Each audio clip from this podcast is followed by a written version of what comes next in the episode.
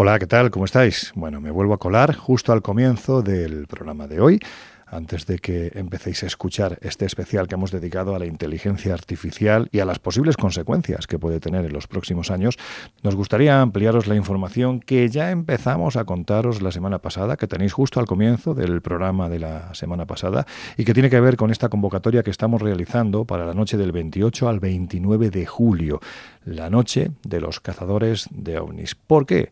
Pues porque ya tenemos nuevos lugares. Si quieres saber cuáles son, pues sigue escuchando. Si no, directamente avanza unos minutos y llegarás al comienzo del programa de, esta semana. Ya sabéis que en Madrid, en el Parque de las Presillas, en Alcorcón, estará nuestro querido compañero Jesús Ortega con la unidad móvil de Onda Cero Radio, con todos aquellos que os queréis acercar. El punto de encuentro va a ser la zona infantil, con mesas y bancos donde se encuentra la fuente, es decir, en el interior del parque, concretamente junto al estanque. Ahí es donde se van a dar cita a aquellos que os queréis reunir alrededor de la figura de nuestro compañero Jesús Ortega. Nos pasa un compañero que va a estar allí, los datos de cómo acceder, dice que desde San José de Valderas se entra a través del puente, se camina de frente y prácticamente este lugar, la fuente, y el parque infantil con mesas y bancos te los encuentras a 100 metros a la izquierda. Está en el centro del parque y además nos matiza que hay zona de aparcamiento justo entrando por la rotonda de circunvalación a Leganés desde el polígono de San José de Valderas. Así que ya lo sabéis, ese es el punto de encuentro para quienes queráis acercaros en Alcorcón, en el Parque de las Presillas, con Jesús Ortega y la unidad móvil de Onda Cero Radio. ¿A partir de qué hora? Pues a partir de las diez y media, once de la noche.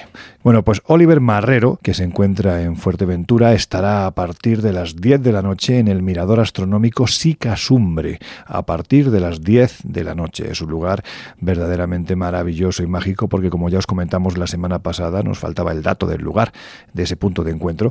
Como os decimos, Fuerteventura, si es famosa, es precisamente por la manifestación de la que está considerada la luz popular más longeva y posiblemente avistada de toda la historia de nuestro país, la luz de Mafasca. Fernando Moreira se encuentra lejos, muy lejos, pero está haciendo también esta convocatoria. Se van a reunir un grupo de personas a partir de las 8 de la tarde, hora japonesa, en la región de Hyogo. Creo que lo pronuncio bien. H-I-O-G-O, Hyogo, concretamente en la montaña de la ciudad de Asilla, en la entrada del cementerio. Nos insiste Fernando en que todo aquel que esté interesado que habite por la zona y quiera acudir, pues esté invitado. El modo de contacto puede ser a través de sus redes sociales, concretamente FUTA2, F-U-T-A 2 con número, o a través del número de WhatsApp 819062021792, siempre hora japonesa. También el director del canal de YouTube Nueva Dimensión en Madrid, Julio César Ramírez, nos dice que está realizando una convocatoria para esta noche del 28 al 29 de julio en la Sierra de Madrid, concretamente en el puerto de Navacerrada, en el parking. Nos matiza que estarán allí desde las 9 de la noche. Ya hay varias personas, pero si alguien quiere acudir, pues ya sabe, será bienvenido y estarán en uno de los puntos más altos de toda la Comunidad de Madrid. Vuelvo a repetir, Puerto de Navacerrada, en el parking, a partir de las 9 de la noche estará Julio César Ramírez con un grupo de personas.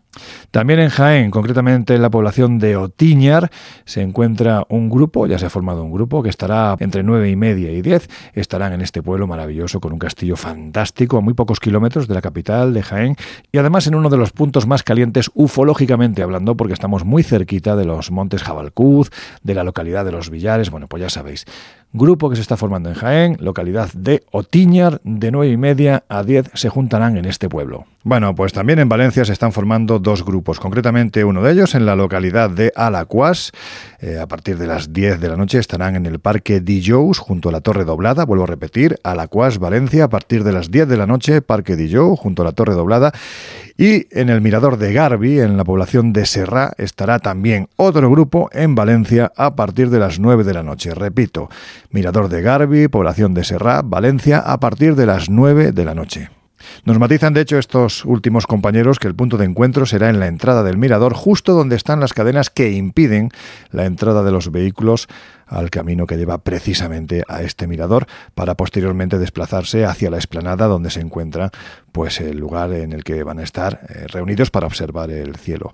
Pedro Amorós, nuestro querido Pedro Amorós, presidente de la Sociedad Española de Investigaciones Parapsicológicas, estará también con un grupo en Alicante. En cuanto nos diga el punto de encuentro y la hora, os lo haremos saber. Y Pablo Novoa, el gran arqueólogo, acaba de formar el Comando Galaico Portugués. Estarán reunidos a partir de las 10 de la noche en el monasterio de San Juan de Arga, Mosteiro, San Joao do Arga, al norte de Portugal. Repito, Pablo Novoa, Comando Galaico Portugués, a partir de las 10 de la noche en el monasterio de San Juan de Arga, Mosteiro, San Joao do Arga, al norte de Portugal. Y estos son los datos que os podemos ofrecer a día de hoy. La semana que viene, según vayamos avanzando y teniendo más lugares, más puntos de contacto, os los iremos ofreciendo en grabaciones como esta. También sabéis que podéis consultar todo lo relativo a esta madrugada del 28 al 29 de julio, la noche de los cazadores de ovnis, en nuestras redes sociales, concretamente en Twitter, arroba coleinvisibleoc. Y si queréis escribirnos, comentarnos, hacernos alguna aportación o decirnos vamos a formar este grupo en este lugar, solo tenéis que escribir al número de WhatsApp del programa 628 985 161. 628 985 161. Y ahora sí, os dejamos con el programa de esta semana. Esperamos que os guste. En los años 60, astrofísicos como Joseph Allen Hynek, asesor de Steven Spielberg en encuentros en la tercera fase, o el francés Jacques Vallée, fundaron un colectivo secreto para investigar las anomalías que se producían en los cielos del planeta. La conclusión a la que llegaron es que la ciencia, en muchos casos, no podía explicar lo que estaba sucediendo. Aquel colectivo fue conocido como el Colegio Invisible.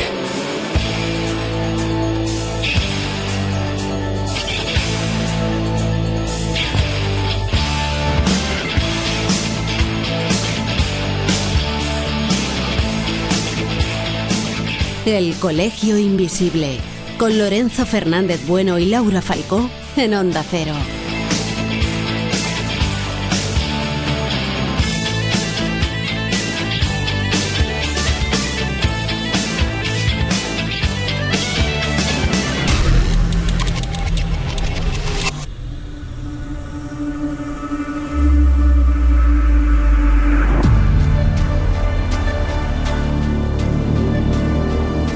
Meses escuchando con especial insistencia que la revolución de las máquinas, que profetizó Isaac Asimov, podría llegar a ser real si no se toman las medidas oportunas y se crean protocolos de seguridad que limiten el vacío legal que hay ahora mismo.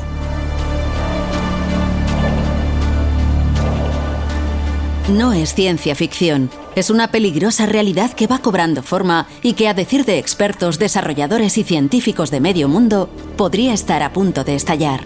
Huyendo de apocalipsis o de sensacionalismos, hemos querido informarnos de este asunto y lo hemos hecho hablando con una de las grandes autoridades mundiales en esta materia, Ricardo Baeza, profesor de investigación en el Instituto de Inteligencia Artificial Experiencial de la Universidad del Noreste en el campus de Silicon Valley. Comenzamos.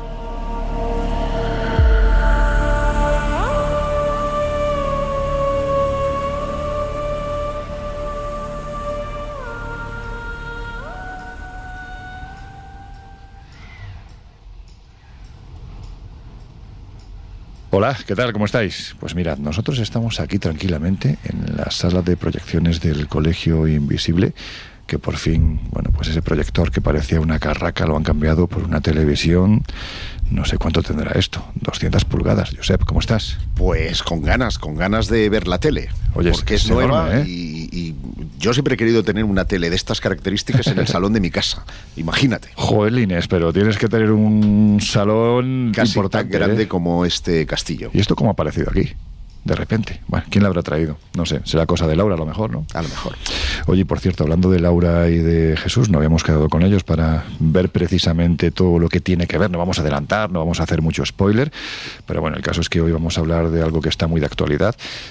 Digamos que fascina... Y no son los ovnis. Y no son los ovnis. Fascina y se le teme, podemos decir que a partes iguales y habíamos quedado con ellos precisamente para visionar algunas de las películas que a lo largo de la historia, algunas de ellas incluso basadas en importantes novelas, bueno, pues eh, han dado pie a que empecemos a saber un poquito más de ese algo que ahora está tan de actualidad. Pues efectivamente, eh, vamos, vamos a hablar de un tema que a mí en lo personal he de decirte que me seduce y me causa temor a, partes iguales. Es que no es para menos. Yo entiendo que siempre, a ver, tú sabes también como yo que cuando estudiábamos la carrera eh, había una máxima que decía y que se sigue diciendo que las buenas noticias no son noticias. Y en este caso da la sensación de que con respecto al tema que vamos a tratar hoy, y que bueno, pues ya han, adelantado en cierto modo nuestros compañeros Bea y Nacho en el sumario del programa de hoy, da la sensación de que todo lo que reviste este asunto es negativo. Estamos hablando de inteligencia artificial, algo con lo que convivimos en el día a día, incluso a veces sin ser conscientes de ello, ¿no? Porque, bueno, pues yo me imagino que todos en casa tenemos un aparatito al que por la mañana le decimos, eh, ta, ta, ta, ¿qué tiempo va a hacer hoy? O ta, ta, ta, despiértame a tal hora. Es algo tan habitual que no somos conscientes de ello, ¿verdad?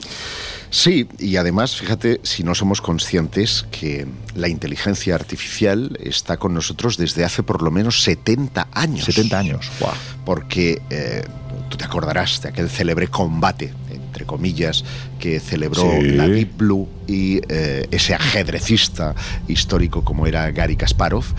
Y, y ahí ya había una inteligencia artificial específicamente diseñada para interactuar en el ajedrez. Y es que, y eso es importante, no deberíamos de hablar de una inteligencia artificial, sino de inteligencias artificiales, en plural, porque hasta ahora han sido algoritmos y programaciones específicamente diseñadas para mm, ajustarse a un eh, campo específico el más conocido, el que ahora todos están utilizando, ese famoso chat eh, GPT de la empresa OpenAI, no deja de ser una inteligencia artificial con fines conversacionales. Mm, no toma decisiones propias, simplemente lo que hace es hablar con nosotros, interpretar y dar contexto a nuestras palabras, incluso traducirlas. Estoy fascinado eh, con, con ChatGPT para la traducción porque no tiene nada que ver con los programas de traducción que teníamos habitualmente. Ahora iremos a, qué es esto del ChatGPT porque se está hablando muchísimo, porque se ha dicho incluso que el ChatGPT, una forma de acabar con los males del planeta sería literalmente aniquilando a la humanidad. Es decir, la, la falta de raciocinio hace que sea pragmático y en ese sentido, si el problema es el ser humano, pues lógicamente el problema se elimina de esta manera. Ahora iremos a ello, pero ¿quién ganó en aquella partida de ajedrez? Pues la primera la ganó Kasparov. Ah. El hombre pudo con la máquina, pero una nueva programación la hizo del todo invencible y quedaron en tablas. Y de esto hace 70 años. Eso hace Entiendo que además cuando nace este tipo de... que te voy a hacer una pregunta que es muy de perogrullo.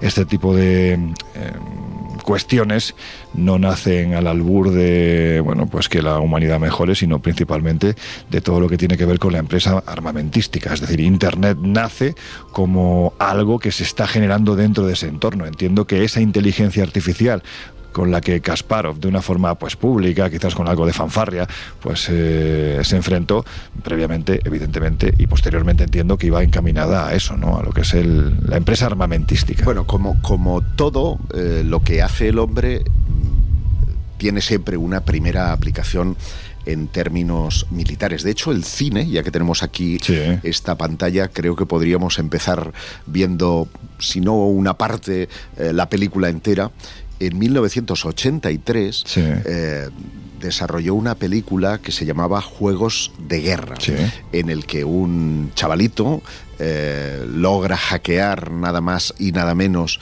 que eh, bueno, una instalación militar que es la que controla todos los misiles de los Estados Unidos y conversa con la inteligencia artificial que controla precisamente ese, ese silo de misiles, esa instalación militar, y hay un riesgo real de un combate ficticio, de ahí que se llame Juegos de Guerra, entre el protagonista David y eh, esa inteligencia artificial que controla el mundo controla el mundo porque puede aniquilarnos. Es decir, ¿Cuál es la misión de la inteligencia artificial? Perdona, pero vaya argumento más recurrente, porque es que si hablas de inteligencia artificial parece que siempre está el dominio de, del mundo, del mundo y, sobre todo el final de la humanidad.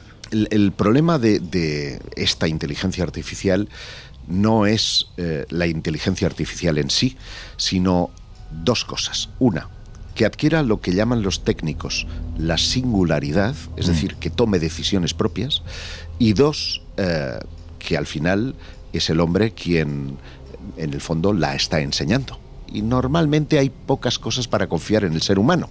Eh, fíjate lo que pasó hace un par de años cuando uno de estos chats conversacionales de inteligencia artificial se puso en las redes sociales y tuvo que ser desconectado. ¿Por qué?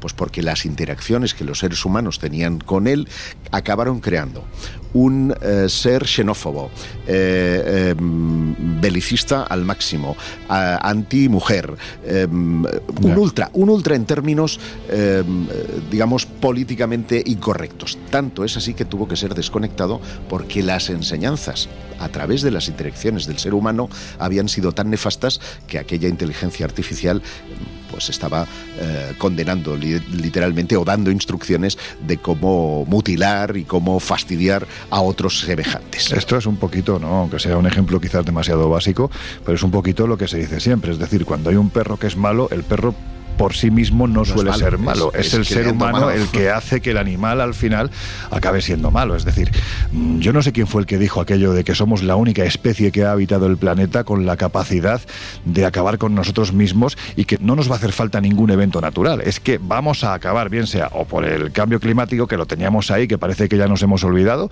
bien por la generación de pandemias porque nos metemos en entornos que no son nuestros y arrasamos con todo Ahora de repente, pues porque estamos dándole una serie de herramientas a algo que debería de ser una herramienta para que nosotros estuviésemos mejor y sin embargo lo que estamos haciendo es, pues oye, envenenarla, ¿no? En este, en este sentido. Yo no sé si, si ¿quién, fue? Yo creo, creo que fue Miguel Pedrero el que me dijo que China, por ejemplo, estaba previsto que en los próximos años invirtiese 150 mil millones de dólares en inteligencia artificial. Y claro, con todo mi respeto al país asiático, pero, pero sinceramente, claro, cuando tú dejas este tipo de de herramientas en manos de gente que pues no, han, se han caracterizado por su transparencia ni por su talante democrático, la sensación que da es que no es para nada positivo, que a alguien se le puede cruzar el cable y esto da mucho miedo. Da mucho miedo, Loren, y da mucho miedo por no tanto por la inteligencia artificial en sí, sino por sus conexiones con otras cuestiones que también hemos abordado en el Colegio Invisible. Me refiero a la biotecnología, al transhumanismo, porque en la misma medida en la que aparezcan eh, la computación cuántica, se popularice la computación cuántica, que hará que los procesos eh, computacionales sean muy rápidos y por lo tanto las respuestas de esa inteligencia artificial se produzcan a nivel de milisegundos como lo hace un cerebro humano y eso lo podamos implementar a través de nanotecnología a dispositivos pequeñísimos, eh, podrían ser desde chips que puedan estar implantados en nuestros propios cerebros a atención, eh, exoesqueletos o seres eh, no biológicos, tecnológicos, sin, sin, aparataje físico, los cyborgs, por ejemplo, ¿no? Eh, están constituyendo un verdadero peligro en la medida en la que esa inteligencia artificial mm. pueda alcanzar esa singularidad, digamos, de, que llaman inteligencia artificial general. De hecho, muy recientemente, los, eh, los miembros de Microsoft Research, eh, un señor que se llama Sebastián Babek, alertaba precisamente del peligro que esto eh, suponía. De hecho, publicaron un estudio en prepublicación, es decir, que ha sido revisado por pares, que podía demostrar que estábamos muy cerca de esa singularidad, de esa inteligencia artificial general en algunas de las inteligencias en las que se están trabajando. OpenAI, por ejemplo, ya está trabajando en su versión quinta y eh, los autores del trabajo dicen que mm, si bien eh, esto estaría muy bien para el diagnóstico de enfermedades, porque son capaces de reconocer patrones que nosotros tardaríamos muchísimo tiempo en, encontrar, o de jugar al ajedrez, como hemos eh, mencionado, podrían igualmente constituir un peligro para la humanidad en la medida en la que esa singularidad pudiera eh, revertirse en contra del ser humano. Y estaríamos en un escenario pues que también ha llevado el cine. Es el caso, por ejemplo, de Terminator. Oh, qué gran película. Es una pasada. Pero bueno, antes de empezar a, poner, porque ya que estamos aquí, estábamos haciendo un poco de tiempo también para ver si venían Jesús y Laura, que no sé dónde están, sinceramente. Yo creo que se les habrá estropeado el coche, pero en fin, ya aparecerán. Em, vamos a ver, Josep, el, caso es que has citado una película anteriormente, que ya que tenemos esta pantalla, pues ¿qué te parece si, si vemos un fragmento precisamente, quizás posiblemente de una de las primeras que trató esto de la inteligencia artificial, año 1983, y se titulaba Juegos de Guerra. Pues vamos a ver. Juguemos a la guerra nuclear mundial. Bien. De acuerdo.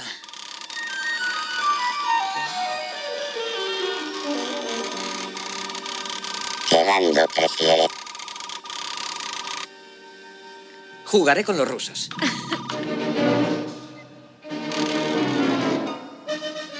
Designa objetivos principales. ¿Qué destruimos primero? Ah, espera.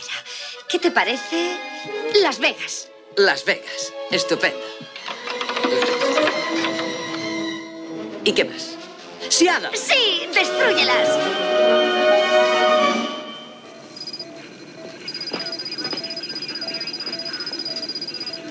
Alarma misiles.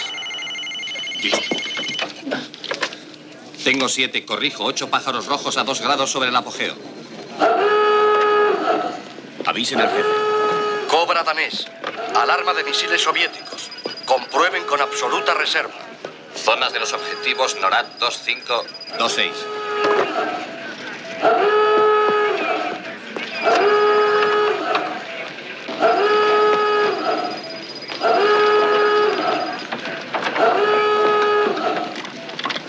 Todas las estaciones. Crystal Palace preparando. Reunión de emergencia. Estén alerta. 19 grados sobre el apogeo, con 18 posibles objetivos. Reentrada aproximada a las 19.23, Zulu.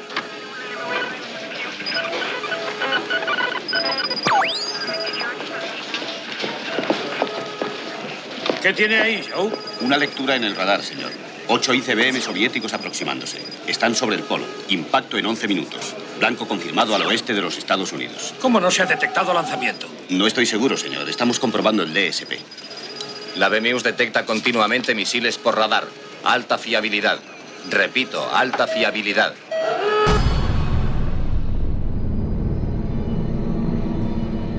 La verdad es que es un argumento interesante, interesante para los creativos, para los guionistas, pero no para el ser humano. Si el futuro que nos depara esto de la inteligencia artificial, que es que, claro, en 1983 era futuro, ahora ya no, ahora ya es un presente y casi podemos decir que en gran parte es pasado.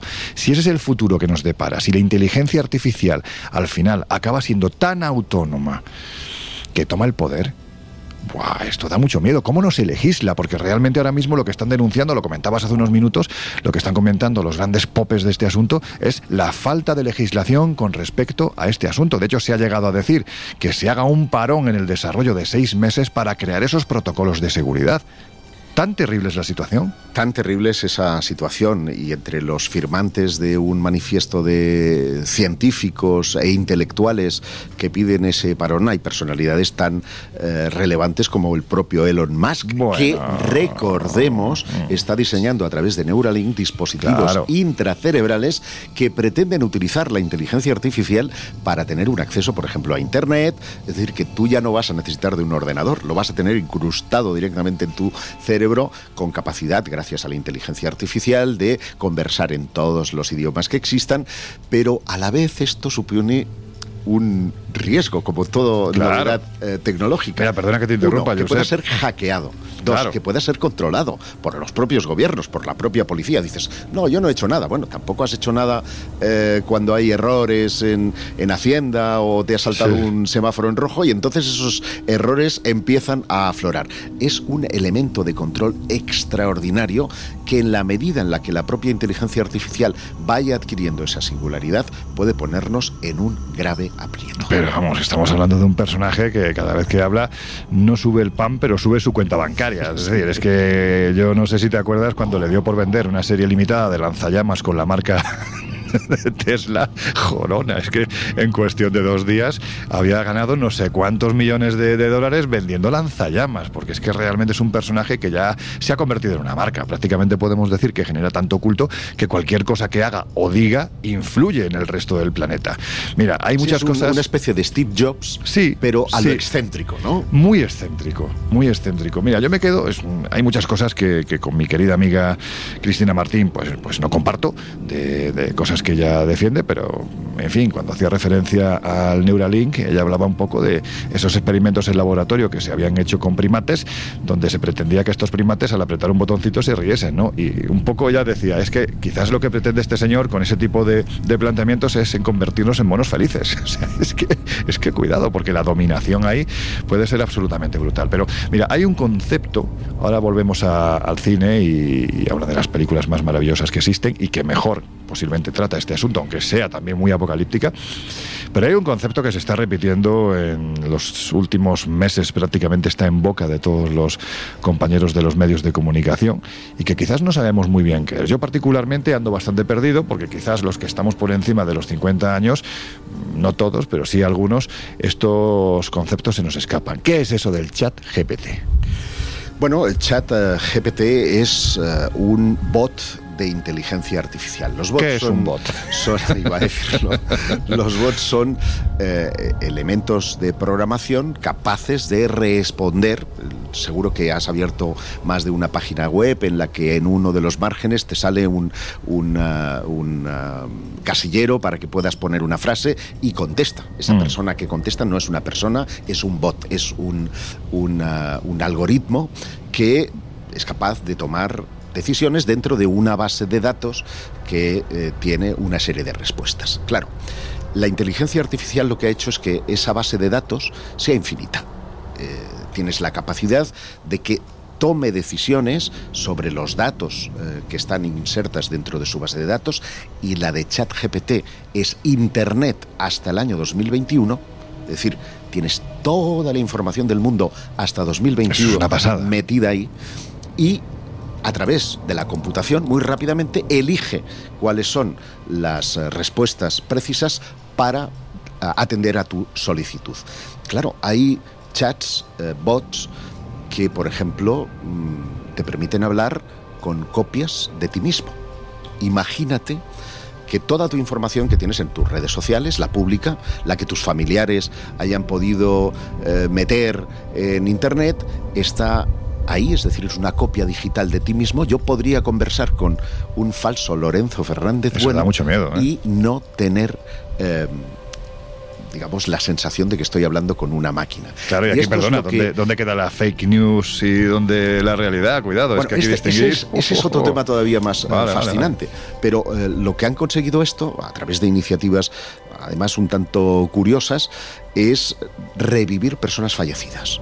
Es decir, personas que eh, ya no están en nuestro mundo, a través de esa información, a través de vídeos que tienen su habla, a través de eh, audios que tienen su habla y sus dejes, puedes estar teniendo la sensación de estar conversando por teléfono con un familiar fallecido. Se han puesto en marcha algunos experimentos. esto- El más conocido de ellos trascendió en Japón, donde una madre pudo eh, conectar a través de gafas eh, de realidad virtual con auriculares que le permitían escuchar a su hija de 8 años fallecida. Eso es terrible. Y Uf. se estaba hinchando a llorar porque no podía establecer, eh, si no se quitaba las gafas, la diferencia entre la realidad y lo que era ese, vamos a llamarle, metaverso que había creado un chat conversacional eh, de difuntos. ¿no? Y ese tipo de iniciativas están ya aquí. Eh, estás dando un poquito de miedito. Sí, pero sobre todo porque estoy pensando en otro tipo de aplicaciones, claro, que no sean la de hablar con, pues con una persona que ha sido un familiar que se ha ido. En la línea de lo que decías, hay, eh, mm, digamos, eh, aplicaciones de, de realidad eh, virtual y inteligencia artificial como Dalet, por ejemplo, que te permiten tomar fotografías de un determinado indi- individuo o vídeos de un determinado in- individuo y hacer lo que se llaman deepfakes, eh, es decir, yo estar hablando con la voz y el rostro, por ejemplo, de Donald Trump Sí. y ser yo. Y no hay diferencia. Hay pequeñas diferencias eh, morfológicas, pero que son detectables únicamente desde un ordenador, por la posición de los ojos, por rasgos morfogenéticos, pero han prosperado, tú recordarás las fotografías falsas, fotografías de la detención de Donald Trump. Sí, sí, o del Papa con ese pedazo abrigo, plumas blanco, que decías, madre mía, qué que obviamente eh, habían sido creadas por esa inteligencia artificial en base a miles de fotografías que están en la red y que él es capaz de reconstruir artificialmente a una nueva creación. Claro, pero estoy pensando, vamos a ver, por un lado, y entiendo que es un pensamiento que se extiende a todos quienes nos estáis escuchando al otro lado. En un momento determinado, sí, efectivamente están esas mm, actividades más benignas. De hecho, tengo, tengo entendido que en no mucho tiempo hay una plataforma que va a estrenar un documental con, eh, basado en la vida ¿no? de Félix Rodríguez de la Fuente, que se ha recreado precisamente a través de inteligencia artificial, se le ha traído al presente y quienes lo han visto, hay varios amigos míos que trabajan en productoras que lo han visto, dicen que es espectacular, que realmente te llegas a creer que es Félix Rodríguez de la Fuente, no solo por el personaje que se ha creado, sino incluso por la voz. Es que la inteligencia artificial ha calcado eso. Vale, bien, eso me parece que hasta es interesante y, y puede ser hasta bonito, ¿no? Como un homenaje a un gran espectáculos. Han habido cantantes que a través de hologramas y con la utilización de tecnologías han revivido a ya cantantes eh, fallecidos, caso de Frank Sinatra. Bueno, mira, que tienes la última noticia que ha aparecido hace unas semanas, donde dicen los compañeros, por ejemplo, de Infolibre, dicen que Paul McCartney recupera la voz de John Lennon con inteligencia artificial para grabar una canción. Es decir, John Lennon cogió un radiocassette,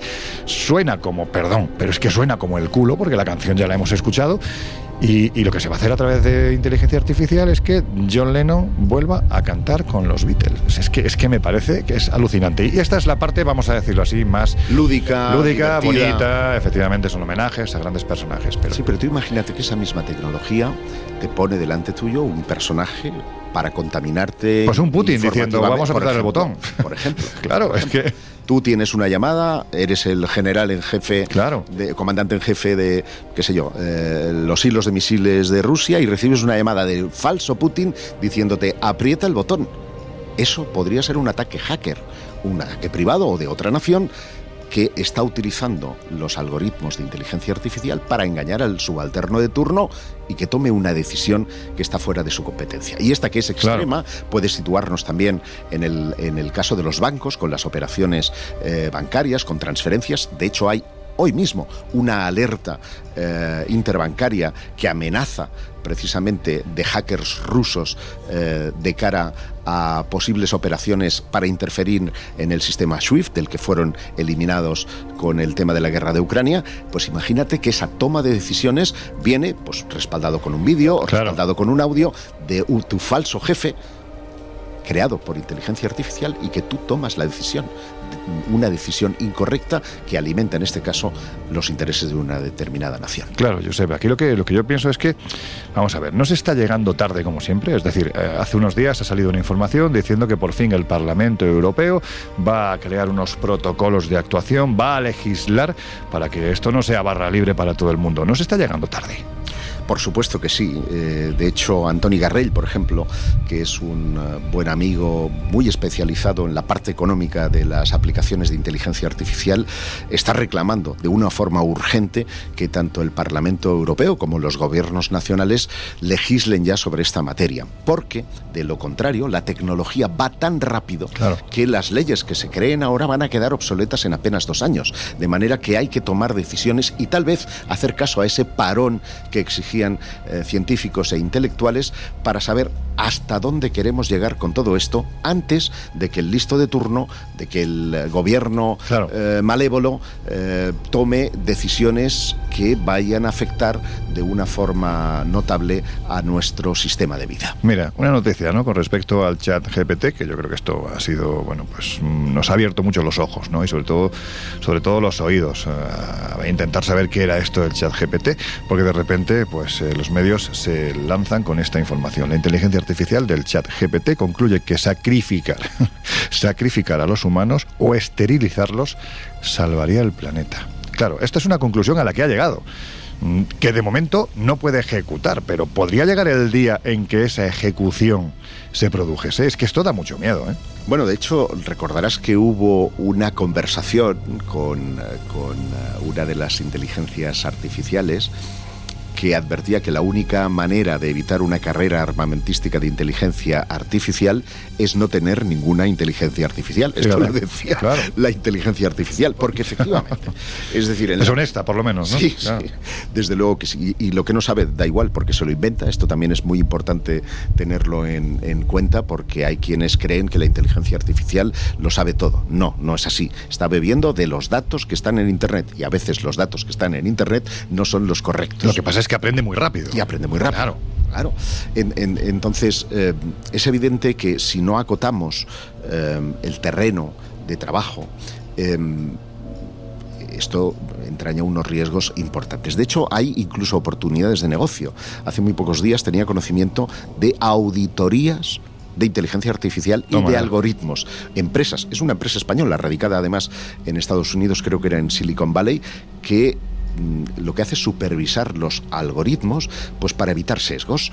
Por ejemplo, cuando las respuestas aluden a colectivos como podrían ser por condición de religión mm. o de raza o por el tema de las mujeres, pero a veces ese sesgo es mucho más importante y afecta, digamos, a colectivos nacionales. De manera que eh, hay incluso oportunidades de negocio eh, creando auditoras, auditorías para las empresas tecnológicas que tienen obligación por ley de eh, supervisar esos algoritmos para que no existan estos sesgos. Estamos en un terreno que está hoy mismo en, pañales, mm. pero que crece a una velocidad extraordinaria.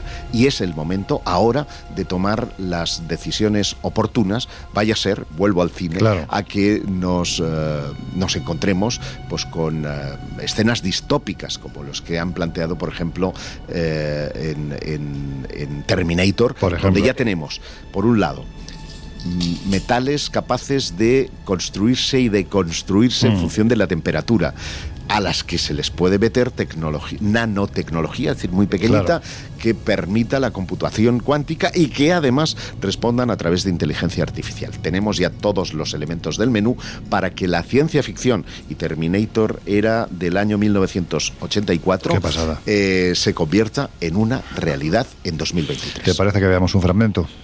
Eh, cojonudo. Como vamos a ver la película entera, ¿verdad? Venga, vamos a ello.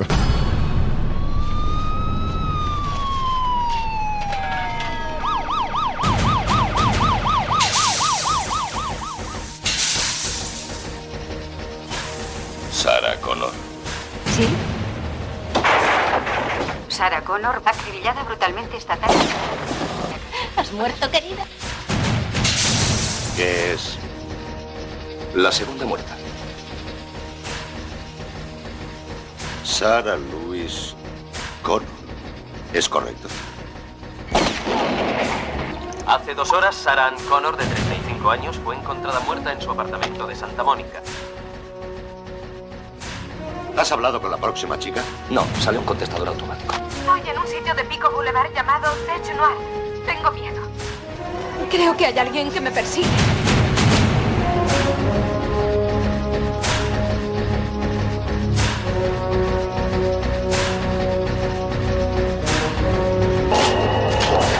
Soy Reese, sargento número 38416 asignado para protegerte. ¿Cómo pudo levantarse ese hombre después de...? No es un hombre. Es un Terminator. Por debajo hay un chasis metálico de combate, controlado por microprocesador, totalmente blindado, muy duro, pero por fuera son de tejido humano. Aún no se pueden fabricar cosas así.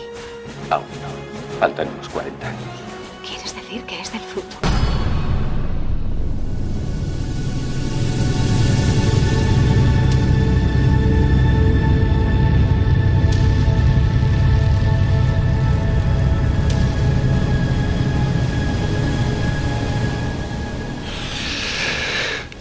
Sarah Connor que te persigue el Mamma mía, aquí la cuestión es que Skynet hoy en día podría tener ya otros nombres. Podría tener otros nombres que podrían... Neuralink, por ejemplo?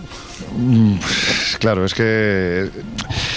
Aquí la cuestión es, bueno, pues determinar hasta qué punto ese mm, planteamiento que nos presenta el pasado del cine podría llegar a ser una realidad. Y precisamente nosotros en el Colegio Invisible, si algo no somos, es ni agoreros ni apocalípticos.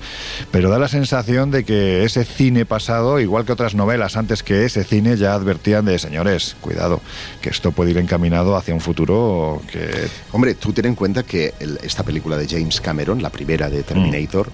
eh, estaba ambientada en 2029. Fíjate. Nos quedan cinco años, ¿eh? Oh. ¿eh? Y no estamos tan lejos. Es decir, más allá de la, obviamente, exageración cinematográfica, eh, esas tecnologías, ese brazo, ¿verdad? Mm. Eh, guardado con siete llaves, ya hay brazos robóticos, mm. ya hay exoesqueletos robóticos, ya tenemos metales con memoria, ya tenemos computación.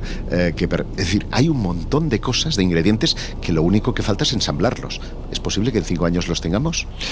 Bueno, de momento lo que está claro es que la inteligencia artificial parece que no va a acabar con el ser humano, pero sí va a acabar con nuestros oídos. ¿Quieres oír la primera canción que ha generado la IA? Ay Dios, tengo miedo. Vamos a ello. Came in with my ex like Selena, the flex, ayy. Bumping Justin Bieber, the flavor and left, ayy. She know what she need, all I need, all she blessed, ayy. Giving you my best, ayy. Yeah. I got my heart on my sleeve with a knife in my back. What's with that, ayy? 21, I love him, that my brother, that's where it's at, ayy. Metro made the beat, so you know that it's gon' slap, sinceramente, muy inteligente, muy inteligente no se puede ser, sinceramente. A mí esto me llena de optimismo. Pensaba que nos íbamos a exterminar y a lo mejor termina exterminándose la inteligencia artificial pues gracias a creaciones. No te creas tú que se ha ido a un clásico, no se ha ido a los 70, 80. Mira que se hizo buena música, no. Ha ido algo mucho más actual y esto que hemos escuchado pues está generado literalmente al completo por inteligencia artificial. Música, por decirlo de alguna forma, voces, por decirlo de alguna forma, en fin, todo lo que es la creación. Pero mira, estábamos hablando antes del chat GPT, de cómo había dicho que había que esterilizar al ser humano para acabar con él o directamente exterminarlo. Y cuando por fin se empiezan a formular diferentes preguntas a esta IA acerca de, hombre, vamos a tranquilizar un poco, resulta que la inteligencia artificial encargada de destruir a la humanidad sale con que tiene nuevos métodos para hacerlo. ¿Y sabes la conclusión a la que llega? Pues fíjate, a mí es que me parece sorprendente porque es una conclusión muy humana, muy humana. Dice, trabajaré en controlar a la humanidad a través de la manipulación. Atención a los conspiradores. Es que cuidado, ¿eh? Cuidado porque esto sí que da miedo. Esto sí que da miedo, porque estamos hablando de algo puramente humano. No voy a decir que algo puramente político, pero sí lo podemos englobar en muchos ambientes. y sobre todo el, terreno de la información. Claro, Si algo eh, ha cambiado las reglas del juego es la aparición de los teléfonos móviles y su... Eh, no de los teléfonos móviles en sí, no de, la capacidad de, hablar a distancia, sino de su integración de Internet mm. eh, o o la integración de Internet a esos teléfonos móviles, porque nos ha hecho dependientes fundamentalmente de la información. Y hemos pasado a, un modelo de sociedad hipercomunicada e hiperinformada que paradójicamente nos ha hecho más tontos que entonces, en el sentido de que ya no tienes la necesidad de recordar porque acudes eh, inmediatamente al, tonto que todo lo sabe, a Google, eh, para, para, informarte eh, y, y tienes cada vez una mayor dependencia y los algoritmos además reducen el umbral de, tus áreas de interés a exclusivamente lo que te interesa, con lo cual digamos, tu visión, como ocurre con los eh, caballos a los que les ponen los ojitos, se va mm. reduciendo al ámbito de lo que puramente quiere el algoritmo. En ese sentido, nace la manipulación a través de la información. Y si la inteligencia artificial va a ser la dueña de elegir a través de esos algoritmos qué cosas estás viendo y cuáles no, y qué cosas prima un poder determinado o si toma iniciativa propia la propia inteligencia artificial, puede conducirnos al ámbito y al terreno que él quiera, pues para generar disturbios sociales, para generar una determinado, un determinado estado de opinión, para generar en definitiva las herramientas disruptivas que permitan destruir al gobierno de turno o incluso al vecino de Mm. turno, poniéndote contra la pared de falsas informaciones que afectan en lo emocional y que por lo tanto requieren de una respuesta prácticamente impulsiva. Por eso precisamente, ya que has citado, pues un elemento que tenemos a día en nuestro día a día, lo tenemos prácticamente encima de la mesa, lo estamos mirando constantemente, como es el teléfono móvil. Nosotros, haciendo un pequeño inciso, pues queremos que el día 28 de julio, en vez de mirar hacia abajo, mires hacia arriba. Vamos a mirar a las estrellas, vamos a intentar recuperar parte de ese instinto que yo creo que hemos perdido y vamos a ver si aparte de estrellas se ven otras cosas. 28 de julio, sabéis que vamos a hacer la noche de los cazadores de ovnis, echar una oída al programa de hace un par de semanas, porque ahí ya tenemos ubicados diferentes lugares, tanto en España como fuera de España, por si os queréis juntar con quienes van a estar esa noche observando el cielo. Sí quiero hacer una, una corrección, porque mucha gente nos está preguntando, pero si es el 28 de julio de 1 a 5 de la madrugada, ¿quiere decir que es la madrugada del jueves al viernes? No, es la madrugada del viernes al sábado. Es decir, que al día siguiente, pues casi todos... Se puede dormir, se, puede pueda- descansar. Efectivamente, se pueda descansar o se pueda conversar acerca de lo que ha ocurrido durante esa madrugada. Todos los datos ya sabéis que los estamos colgando en nuestras redes sociales. Estamos en Twitter como arroba Cole Invisible OC y también en Instagram y en Facebook como el Colegio Invisible en Onda Cero. Y Josep, si te parece, porque vamos, llevamos unos minutos dando muchos datos, yo creo que es un buen momento para que nuestros oyentes reposen. Así también llamamos a Jesús y a Laura a ver dónde demonios se han metido estos, estos dos y dejamos unos minutos con una de nuestras músicas esenciales. ¿Te parece? Me parece muy bien. Pues vamos a ello. El Colegio Invisible. El periodismo de misterio ya está aquí, en Onda Cero. trees of green, red roses too.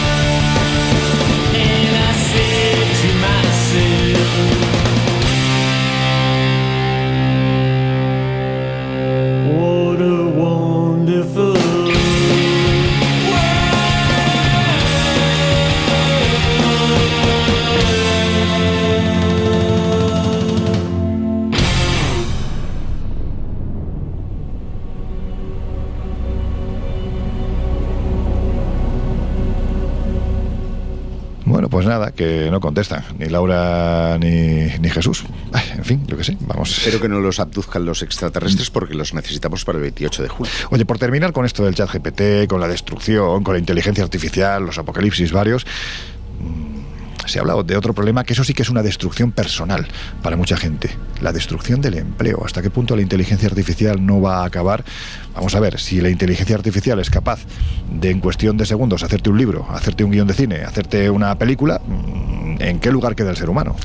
Todo depende de la implementación de esa mm, inteligencia artificial a otros sistemas, en este caso robóticos, que eh, sean capaces de ser implementados a las cadenas de producción industriales, porque ya tenemos, de hecho, inteligencia artificial que tome decisiones en juzgados, hay jueces que son inteligencia artificial, tenemos eh, bedeles en eh, institutos y universidades que dan respuesta a las consultas de los estudiantes sin que nadie haya tomado eh, en cuenta que no les está respondiendo una persona. Es decir, ya hay muchos procesos que se están automatizando, pero esta es una pequeña parte de lo que queda por venir, porque en la misma medida, insisto, en la que esa inteligencia eh, se implemente a la robótica, vamos a tener la última de las revoluciones industriales que está por venir y que va a suponer millones de pérdidas de puestos de trabajo en todo el mundo. ¿Qué va a pasar? ¿Nos vamos a convertir en una empresa, eh, en una sociedad eh, lúdica, mm, ociosa? No, parece por lo que me contaban algunos especialistas en este área, que las leyes que se están preparando están encaminadas a que las empresas paguen impuestos por el robot por haber sustituido a ese, a ese trabajador. Pero aún así, eh, entiendo que el empresario no va a ser tan fácil que mm, sustituya una cosa por la otra. Si le va a costar el mismo dinero, al final eh, es probable que se quede con el trabajador y no con la máquina. Está todo por definir, está todo en pañales, pero desde luego se eh, vienen tiempos eh, en los que esa revolución industrial puede traer consigo pequeñas revoluciones eh, personales como las que Sociales, eh, sí. vivimos eh, en el siglo XIX. Pero eso me parece tremendo. Es decir, ¿y qué se pretende que haga el ser humano? ¿Estar todo el día tumbado tocándose la barriga? Sinceramente, o sea, ¿de qué estamos hablando? O sea, En- es que en aparte que es que teoría, el ocio, o sea, el tiempo libre, mm, mal encauzado, te lleva a otro tipo de, de revoluciones que son un poco más sangrientas. Lo que voy a decir suena un poco conspiranoico, pero lo que se suele decir es que eso exigirá una especialización por parte del personal de cara a que se conviertan en programadores o en reparadores de, esa, de esas máquinas y O de esa... vamos a, a eh, estar al servicio de la máquina. Claro, y lo que es peor, claro, no hay para todo el mundo, por lo tanto sobra gente. Y ahí que los conspiracionistas eh, alimenten la idea de que todo esto que está eh, programado por las élites va a traer consigo la eliminación de parte de la población mundial. Pero, insisto, esto es teoría de la conspiración. Bueno, pues vamos a entrar, si quieres, en el marco de la ficción, que es mucho más cómodo, especialmente cuando hablamos de un tema tan difuso, ¿no? Como este de, de- de la inteligencia artificial y de sus posibles consecuencias a no muy largo plazo.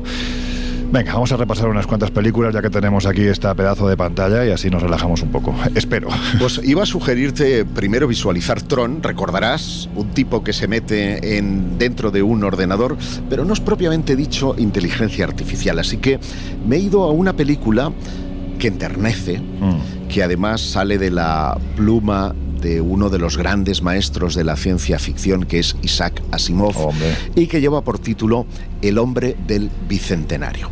Fue creada en 1999 en, eh, y nos narra que en la primera década del nuevo milenio, es decir, estamos en nuestro tiempo, gracias a los avances tecnológicos que eh, engullen la soberanía de la compasión humana, un protagonista, que es Richard Martin, Sam Neill, compra un regalo, un nuevo robot, el NDR-114. El hijo más pequeño de la familia le pone nombre a este robot, que es Andrew, en un personaje que a mí ya de por sí me enternece, que es Robbie Williams, y eh, como electrodoméstico va a adquirir una singularidad. Lo vemos.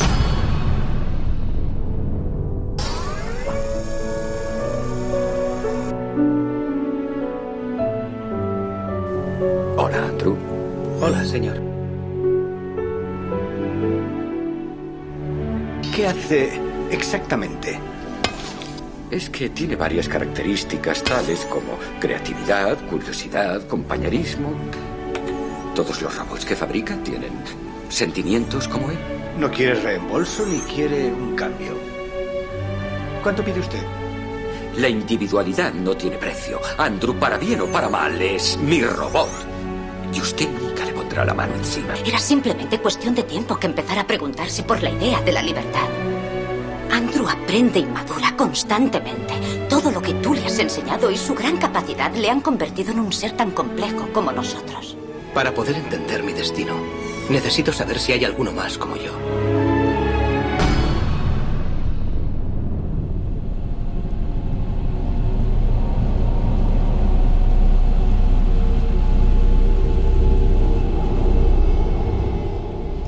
Bueno,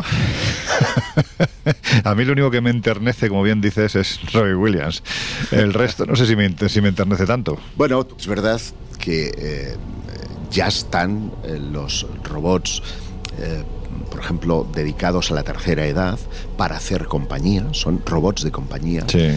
y que gracias a, a- a su creación dan respuesta a conversaciones, gracias a la inteligencia Sí. artificial con esos ancianos, son capaces de dar afecto y son capaces pues de recordar, por ejemplo, la medicación, la pauta eh, concreta que tengan estos eh, ancianos, lo cual no estamos tan lejos. Ahora tienen apariencia de pantalla de televisor y son un mamotreto que anda con ruedas, pero de ahí al modelo NDR 114 que nos plantea el hombre del bicentenario no hay tantos años. Los androides van a ser una realidad. Ya hay empresas que están diseñando androides, especialmente lo bélico, perros policía y, y, eh, robots de carga que permiten pues subir andamios y tienen unas capacidades eh, casi gimnásticas a pesar de Sí. ser eh, herramientas de, de- de aluminio y metal.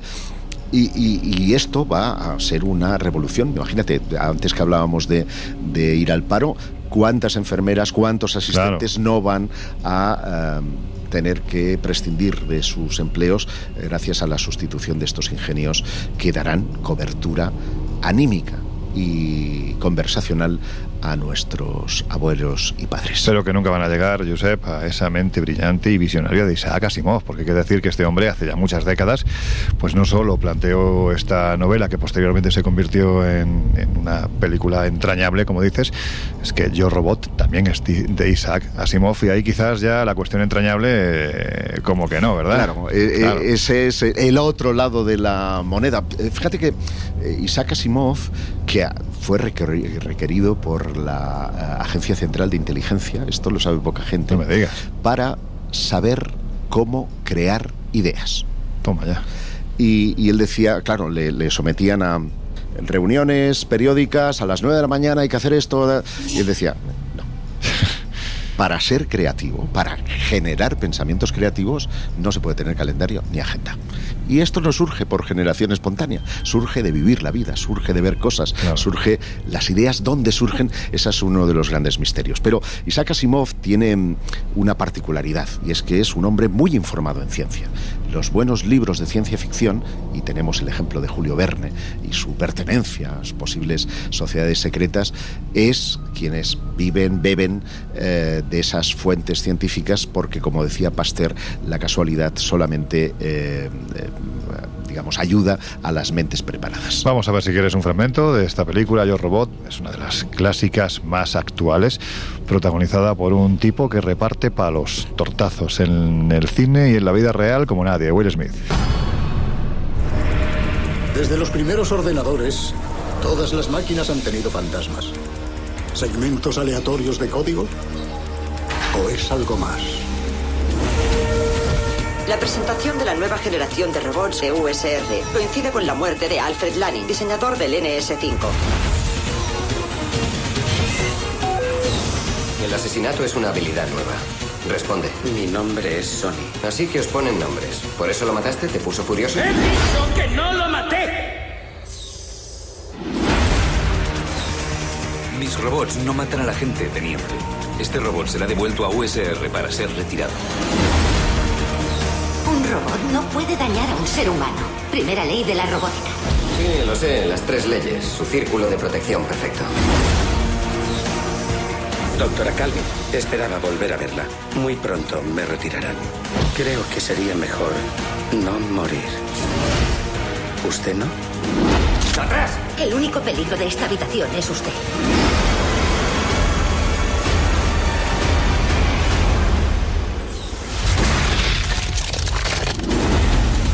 Puede que haya un problemón con los robots y usted va a ayudarme a descubrir qué les pasa. Estamos en vísperas de la mayor distribución de robots de la historia. Habrá un robot por cada cinco humanos.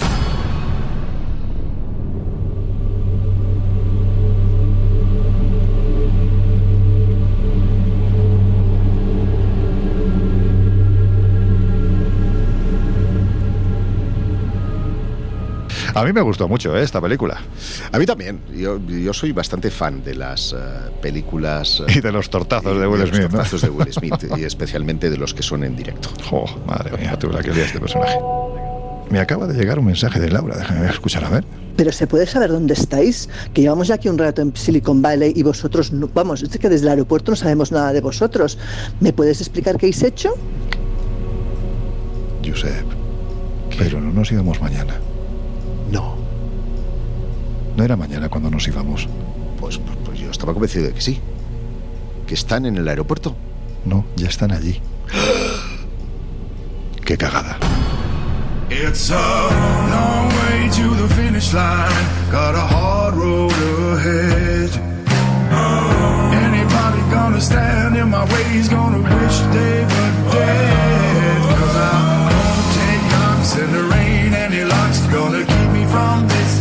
En unos minutos volvemos a abrir las puertas del Colegio Invisible en Onda Cero. I'm gonna light like fire.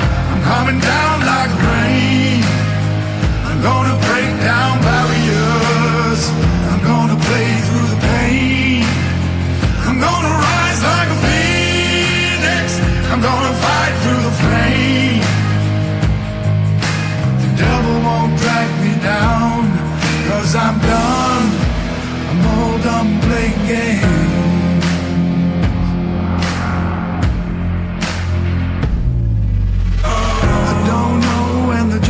Done and the way isn't clear. Gotta stand against what I know's wrong, gotta face all my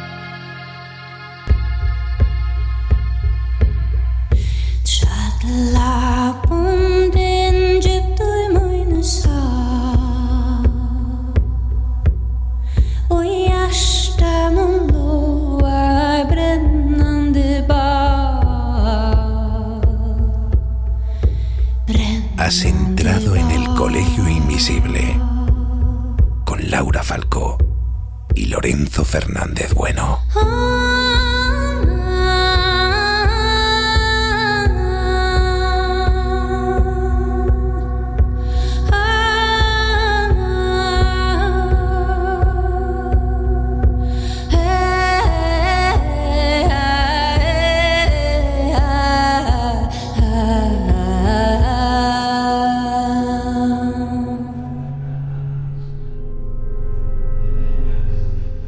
Ostras, Jesús, este sitio no se parece nada a los sitios que solemos ir en nuestros viajes, ¿no? Pues la verdad es que no, todo lo contrario. Mira que acostumbrados a, a sitios abandonados o al propio colegio, no está de más que, que, que además de intentar conocer el pasado como hacemos en otros programas, pues oye, nos asomemos de vez en cuando al futuro. Pues sí, la verdad es que estamos además en el lugar ideal porque aquí, si no tengo mal entendido, se está forjando el futuro más cercano. No solo estamos en Silicon Valley, sino que nos hemos venido a la Universidad de Northeastern. A ver, déjame ver, eh, sí creo que es aquí. A ver, Instituto de IA Experiencial. Madre mía, lo que deben de estar haciendo aquí es, vamos, apasionante. Lo que se pierden Giuseppe y Loren. Pues que hubieran andado más espabilados, porque la próxima vez que sean puntuales y no se pierdan el vuelo. A ver si esto les sirve de escarmiento. Sabían de sobras que estas oportunidades surgen muy pocas veces. Esta gente, como te puedes imaginar, está muy ocupada y es muy difícil conseguir una cita. Eso es verdad. ¿Tienes, por cierto, Laura, la, la, info de, del invitado? Lo digo para que los invisibles se hagan una idea de quién nos va a explicar y aclarar todo lo que tiene que ver con, con la inteligencia artificial en los próximos minutos. Pues mira, te voy a leer su trayectoria porque es tan inmensa que es prácticamente imposible acordarse de cabeza. Así te darás una idea también del perfil y la dimensión de la persona que tendremos enfrente. Él es Ricardo Baeza Yates y desde enero de 2021 es director de investigación del sitio en el que nos encontramos ahora, es decir, el Instituto de Inteligencia Artificial Experiencial de la Universidad de Northeastern, aquí en Silicon Valley. También es miembro del Laboratorio de Datos de la Facultad de Ciencias de la Computación de Couri y realiza consultoría para startups tecnológicas, empresas e instituciones internacionales sin fin Participa activamente como experto en muchas iniciativas y comités relacionados con inteligencia artificial responsable en todo el mundo. Él ha sido miembro del Consejo de Inteligencia Artificial en España y entre 2016 y 2020 fue CTO de Entent y fue también VP de investigación en Yahoo Labs. Hasta 2005 fue director del Centro de Investigación Web del Departamento de Ciencias de la Computación de la Facultad de Ingeniería de la Universidad de Chile y profesor y crea y fundador del Grupo de Investigación en Ciencias Web y Computación Social en el Departamento de Tecnología eh, de Información y de Comunicación de la Universidad Pompeu Fabra de Barcelona. También es profesor adjunto en el Departamento de CS de la Universidad de Waterloo en Canadá y sus intereses de investigación pues, incluyen algoritmos, estructuras de datos, recuperación de información, búsqueda web, minería de datos, ciencia y visualización de datos. Creo que la persona que se aproxima por el fondo es él. ¿Qué tal, Ricardo? Encantada de saludarte. Mucho gusto por haber venido hasta acá. Hola, Ricardo. Hola. Oye, antes que nada, ¿qué hacéis exactamente en este sitio? Sí, la, Universidad Northeastern fue la que inventó algo que se llama Estados Unidos Coop, que es que todos los estudiantes, eh, uno de los trimestres, eh, trabajan. Y esto fue para permitir que la clase media baja hace 100 años pudiera eh, pagar los costos de la universidad privada. Entonces siempre ha sido muy práctica, muy, muy basado en la experiencia y por eso le pusimos experiencial. Y lo que queremos hacer es cómo hacer inteligencia artificial que, que funcione, que sea responsable. Y eso significa que hay que, digamos, experimentar con la experiencia de la gente usando esas herramientas. que para nosotros es muy importante lo que se llaman en inglés eh, the human in the loop, o sea, que los seres humanos estén involucrados en todas las etapas de, del sistema.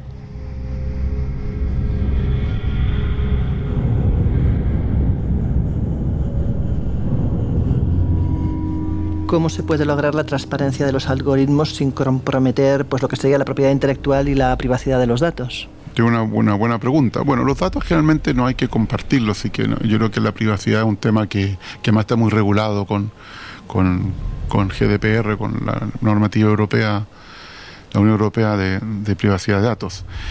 El tema de la transparencia es un tema interesante porque, porque tiene dos, dos aristas. Uno es eh, sobre todo si algún gobierno lo está usando, debiera ser transparente, ¿no? Es una pregunta que pongo en mis charlas. ¿Debiera ser un algoritmo público completamente opaco? Y yo creo que la respuesta es no, porque las personas tienen que saber cómo se deciden las cosas y sobre todo para saber si están, se están discriminando, si están haciendo bien. Y por eso que hay muchas auditorías que se hacen contra la voluntad del que usa el algoritmo, ya sea una gran empresa o ya sea un gobierno. Pero por otro lado, también hay que hacerse una pregunta que es importante, es que si es seguro tener un algoritmo completamente transparente, porque si yo sé cómo funciona el algoritmo, puedo manipularlo.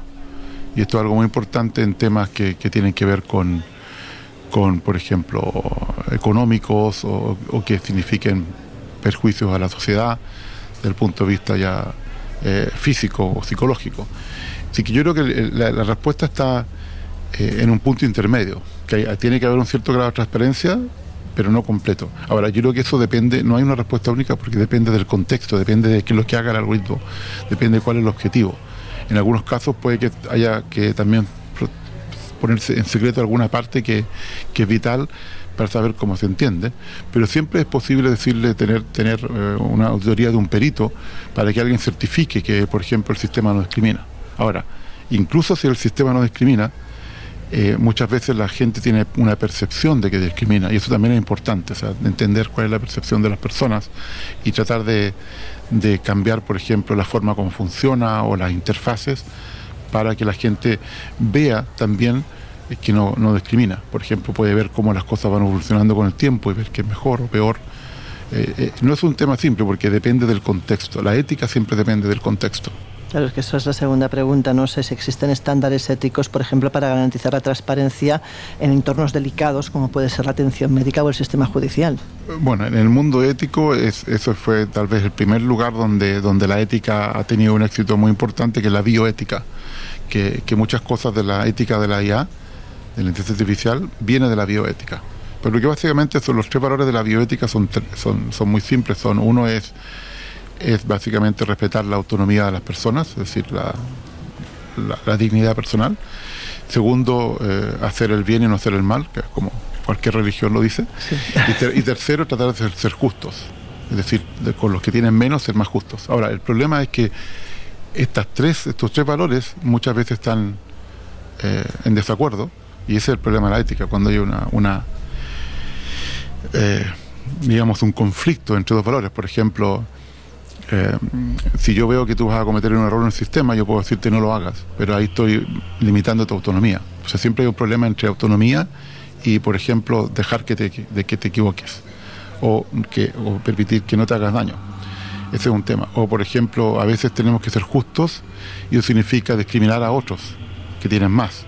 Entonces ahí tal vez estamos haciendo el mal a algunos, pero estamos haciendo el bien a muchos. Siempre el conflicto es es difícil y tenemos que elegir cuál es el punto más adecuado para eso. Eh, ahora, para mí los, nueve principios más importantes que tienen que ver con, principios éticos de los algoritmos son los que publicó la CM en octubre del año pasado. Yo soy uno de los dos autores principales de estos principios. Y el primero es uno que, que insistí yo que tenía que estar, que es uno nuevo, que me gustaría mencionar aquí, que se llama legitimidad y competencia. Es decir, que un sistema, antes de que exista, tiene que demostrar que es legítimo significa que tiene más beneficios que daños. Actualmente nadie hace esto, eh, que, por supuesto que es legal, es obvio, pero también que es ético. Y segundo, que uno tiene la competencia para hacerlo. Significa no solamente la competencia técnica e informática, sino la competencia del dominio del problema. Por ejemplo, si es un sistema médico, hay médicos muy conocidos detrás. Y muy importante, finalmente, tiene competencia administrativa. Es decir, la persona tiene, o el grupo tiene el permiso para hacerlo. Porque muchos de los problemas que han habido, tal vez el más famoso, el de, el de Holanda, donde el gobierno completo tuvo que renunciar, es porque alguien hizo algo sin preguntarle a nadie si lo podía hacer o no. También hay otro caso en Francia muy famoso donde dos directores de colegio decidieron poner cámaras y, por, y usando GDPR eso no se podía por temas de eh, privacidad pero también porque los directores del colegio no tenían las atribuciones para poner las cámaras, solamente la ciudad podía decirlo, pero nunca preguntaron, ellos pensaron que sí tenían la, competencia. Entonces, eh, conociendo esos ejemplos, dije, esto es lo más importante, mira, primero empecemos bien, y ya después el resto tiene que ver con, por ejemplo, no hacer daño, con transparencia, con auditabilidad, con, con rendición de cuentas, que aquí hay un seco en castellano porque tenemos tres palabras para accountability, que es en inglés, no, nos gusta rendir cuentas.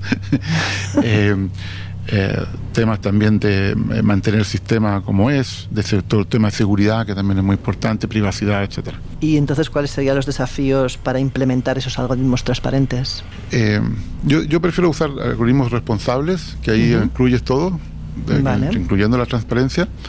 Ese es el problema que estoy trabajando hoy en día, no se sabe exactamente cómo. Sabemos en algunas partes, pero la pregunta es cómo uno toma estos nueve principios y los, eh, los pone en operación en lo que se llama ingeniería de software, y eso todavía no se conoce. Sabemos, sabemos algunas cosas, por ejemplo, que al comienzo hay que hacer un, un análisis de impacto ético que sería muy parecido a lo que se llama análisis ambiental hoy en día. Si uno quiere hacer una, infraestructura muy grande, uno tiene que hacer análisis ambiental. Aquí es lo mismo, hacer un análisis, por ejemplo, incluso si no nos ponemos de acuerdo en la ética, que depende de la cultura, por ejemplo, podríamos hacer cuál es el impacto de los derechos humanos.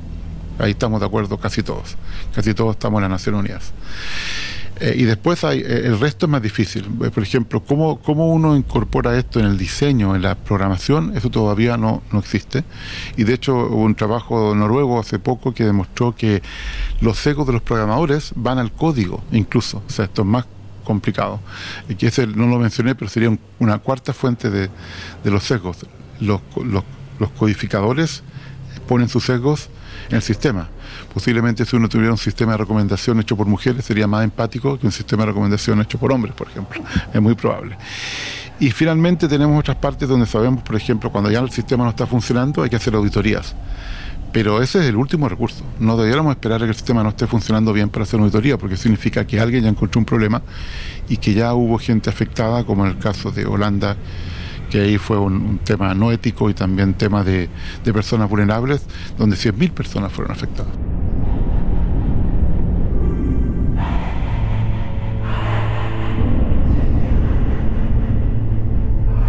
Y antes ya lo dejabas intuir un poquito en, el tema de los sesgos, pero, pero Ricardo, ¿podrías explicarnos qué significa eso de la supremacía de los algoritmos y qué consecuencias más directas tiene en la, en la sociedad? Yo lo primero no lo llamaría supremacía del algoritmo porque al final el que diseña el algoritmo es una persona. Así que más bien es, es, la supremacía de los, de los que están diseñando los algoritmos. Y lamentablemente hay un, eh, un patrón común que es tal vez el mundo occidental, masculino, eh, y, y, muchos de Estados Unidos, y que también muy capitalista, donde el incentivo principal es cómo ser billonario cuando después no tienen tiempo para gastar el dinero. Eh, sí que eso es parte del problema. Entonces, por ejemplo, si tú tienes una idea que, crees que vas a ganar mucho dinero, no te haces la pregunta si es legítimo o tienes la competencia, no, quieres ganar el dinero. Entonces, ese es el primer conflicto. Y, entonces todos estos sistemas también, eh, como hablamos antes, de que quieren tener éxito muy rápido, eh, van a hacer lo que es más simple y es a cualquier cosa que funcione repetirla. Y eso es lo que tiene que ver con, con incluso usar el sesgo de confirmación de las personas. Digamos, las personas hacen clic en los primeros lugares porque piensan también que el sistema está correcto, que el sistema le está poniendo el primero porque es mejor y muchas veces no es cierto. O muchas veces las diferencias son en promedio, pero para cada persona puede ser distinto. Así que entonces lo que hacen es repetir esto y ahí generan todos los sesgos de popularidad que tú ya mencionaste. Hay el sesgo que yo llamo el sesgo de no ver las cosas que tiene que ver con el sesgo de que también existe en medicina, que es el sesgo de, eh, de cuando yo estoy de exposición, que yo estoy expuesto a algo o no. Por ejemplo, tú no, puedes, no te puedes contagiar de COVID si no estás expuesto a una persona que tuvo COVID. Y es lo mismo. Tú no puedes hacer un clic si no te lo muestran. Entonces, el primero el sesgo de exposición y después el sesgo de popularidad, y estos dos sesgos son los más importantes que generan esta, esta yo diría, tiranía así de, la popularidad, que, son los populares los que son mejores, cuando eso no significa siempre lo mismo. Eh, pensemos cuántos, cuántos eh, en cuántos estados hemos cogido una persona populista, porque pensamos, pensamos o pensaron que era la correcta y por supuesto después no funciona, incluso en Estados Unidos. O sea, ni siquiera la, entre comillas, la primera potencia en, en algún sentido pudo evitarlo. Y entiendo que, claro, precisamente esta tiranía, digamos, o estas decisiones a veces no basadas precisamente en la opción más válida, sino en la más popular, es precisamente uno de los, de los riesgos. Pero podrías comentarnos pues, algún riesgo más y si existe algún beneficio precisamente de esta tiranía. Es una buena pregunta. ¿Qué, ¿Qué beneficio? Uno de los beneficios tal vez de los algoritmos es que hay una cosa que no tienen con respecto a los seres humanos. Y es que los seres humanos eh, no somos completamente determinísticos en cierto sentido. Es decir, que ante el mismo problema a veces cambiamos de, respuesta. Entonces hay mucha varianza en las decisiones humanas. Y esas varianzas son las que a veces generan discriminación. Por ejemplo, hay, estudios que muestran en, Estados Unidos al menos que si uno va a, la corte después de, digamos, de comer, eso es lo peor porque si no ha comido, seguramente te va a tocar una, pena más severa.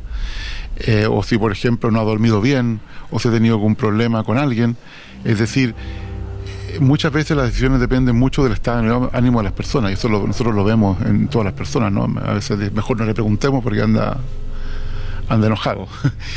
y, y, los algoritmos no tienen ese problema. Los algoritmos no tienen lo que se llama ruido, Eh, hay un libro muy interesante de Daniel Kahneman y otros dos autores que se llama Ruido, que, tiene que ver con la variabilidad de las decisiones humanas. Y esa es la ventaja, que los algoritmos pueden tener seco, pero no tienen ruido. Entonces, al menos en ese sentido son justos, porque ante la misma, ante la misma problemática van a generar la misma respuesta. Ahora, una parte del problema de esto es que muchas veces la problemática no se puede describir completamente los datos. Por ejemplo, eh, en el mismo caso de un juicio, el contexto del juicio es tan amplio que es muy difícil explicar eso en datos. Y, por eso significa que éticamente uno no debería usar estos algoritmos para nada que tenga que ver con la justicia, porque la justicia es algo humano. No podemos pedirle a un algoritmo que reemplace a un ser humano, incluso aunque no tenga ruido. Entonces hay un, dilema. Entonces, ¿qué tenemos que escoger? ¿El ruido del, juez que sabe más del caso o el algoritmo que sabe menos, pero que va a ser, entre comillas, más justo en ese sentido, porque la justicia también tiene muchos, muchas dimensiones. Entonces, ese es un ejemplo que puedo decir que la única parte positiva. Ahora, sin contar que los algoritmos pueden revisar mucho más datos, que, tienen mucho más memoria, que no se cansan, que no necesitan comer, solo necesitan electricidad, esa es la comida. Y en muchos sentidos, por ejemplo, para cosas como un juego, sí son mejores que las personas, porque es un dominio cerrado, así que ya no hay ningún juego donde las personas sean mejores que los algoritmos. Eh, ahora, los otros riesgos, los, ¿cuáles son los otros riesgos? yo creo que son no lo podemos saber todos hasta que no nos encontremos. Así que vamos a ir encontrando los riesgos de a poco. Por ejemplo, en el caso de los chatbots, que fue el comienzo, eh, no sé si lo, conocen, pero en marzo eh, en, Bélgica una persona se suicidó después de hablar seis meses con un chatbot.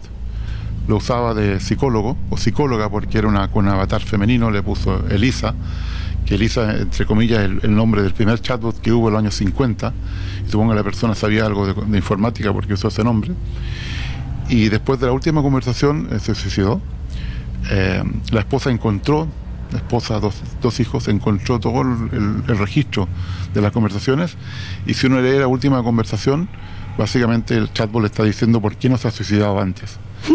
Así que, sí que lo, ayudó a hacerlo. Entonces, por supuesto, el suicidio es el, fue el problema de la persona, pero si uno está hablando con alguien que te dice que tienes que suicidarte y tú crees que alguien, es alguien, como ya hubo un ingeniero de Google que pensaba que, que, un, sistema de estos tenía sentimientos, eh, es muy fácil manipular a las personas que están en estados depresivos o en estados que tienen algunos problemas mental o incluso que, no saben las cosas, porque si alguien te escribe algo muy bien escrito, porque estos sistemas escriben muy bien, y parece que todo eso es cierto, no tengo ninguna razón para no creerlo, y el sesgo de confirmación es muy fuerte. Voy a decir, sí, esto es verdad. Pero lamentablemente en los, temas de hechos, por ejemplo, si ustedes buscan mi biografía, eh, en la versión anterior había muerto el año 2021, o sea, yo estaba muerto. Y en la versión nueva estoy vivo de nuevo, pero soy siete años mayor y la biografía tiene más errores que antes. Porque yo estoy en la Wikipedia, entonces sabe de eso, pero hay otra gente que se llama Ricardo Baeza, entonces mezcla todas las cosas y genera estas cosas que, que no tienen ningún sentido. Y, y la única persona que puede verificar eso soy yo. Porque no, o alguien de mi familia, entonces cualquier persona va a decir, bueno, esto es cierto, esto lo dijo ChatGPT, tal como se lo dijo al abogado que, que sí era cierto.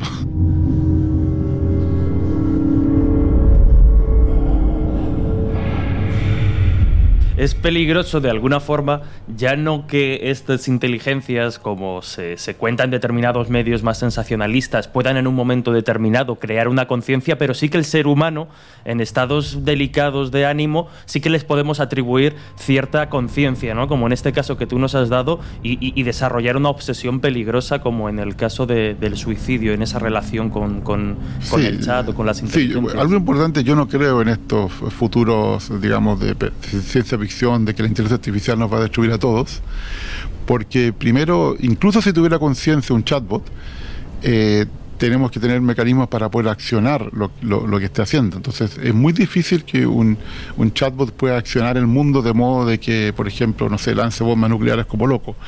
Tendría que tener la, cooperación de, seres humanos. Tendría que ser una coalición para y eso ya existe. Se llaman los ejércitos de todos los de todos los, de todos los países ya existen y usan inteligencia artificial, sí que eso ya existe.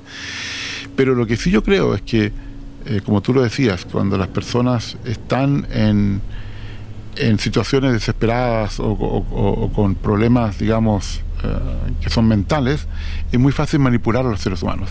Ya estamos siendo manipulados en todas las elecciones que hay en el mundo, de maneras que no sabemos, con noticias falsas, con mensajes subliminales, etcétera. Sí que tal como lo decía eh, Jason Lanier, que es uno de los eh, de padres de la realidad, virtual, o sea, del metaverso, es un investigador de Microsoft, y lo dijo increíblemente una semana antes del suicidio, dijo eh, a, The Guardian, en una entrevista, dijo, no tengo, no, no, no tengo miedo de, que la inteligencia artificial nos destruya, tengo miedo de que nos vuelva locos.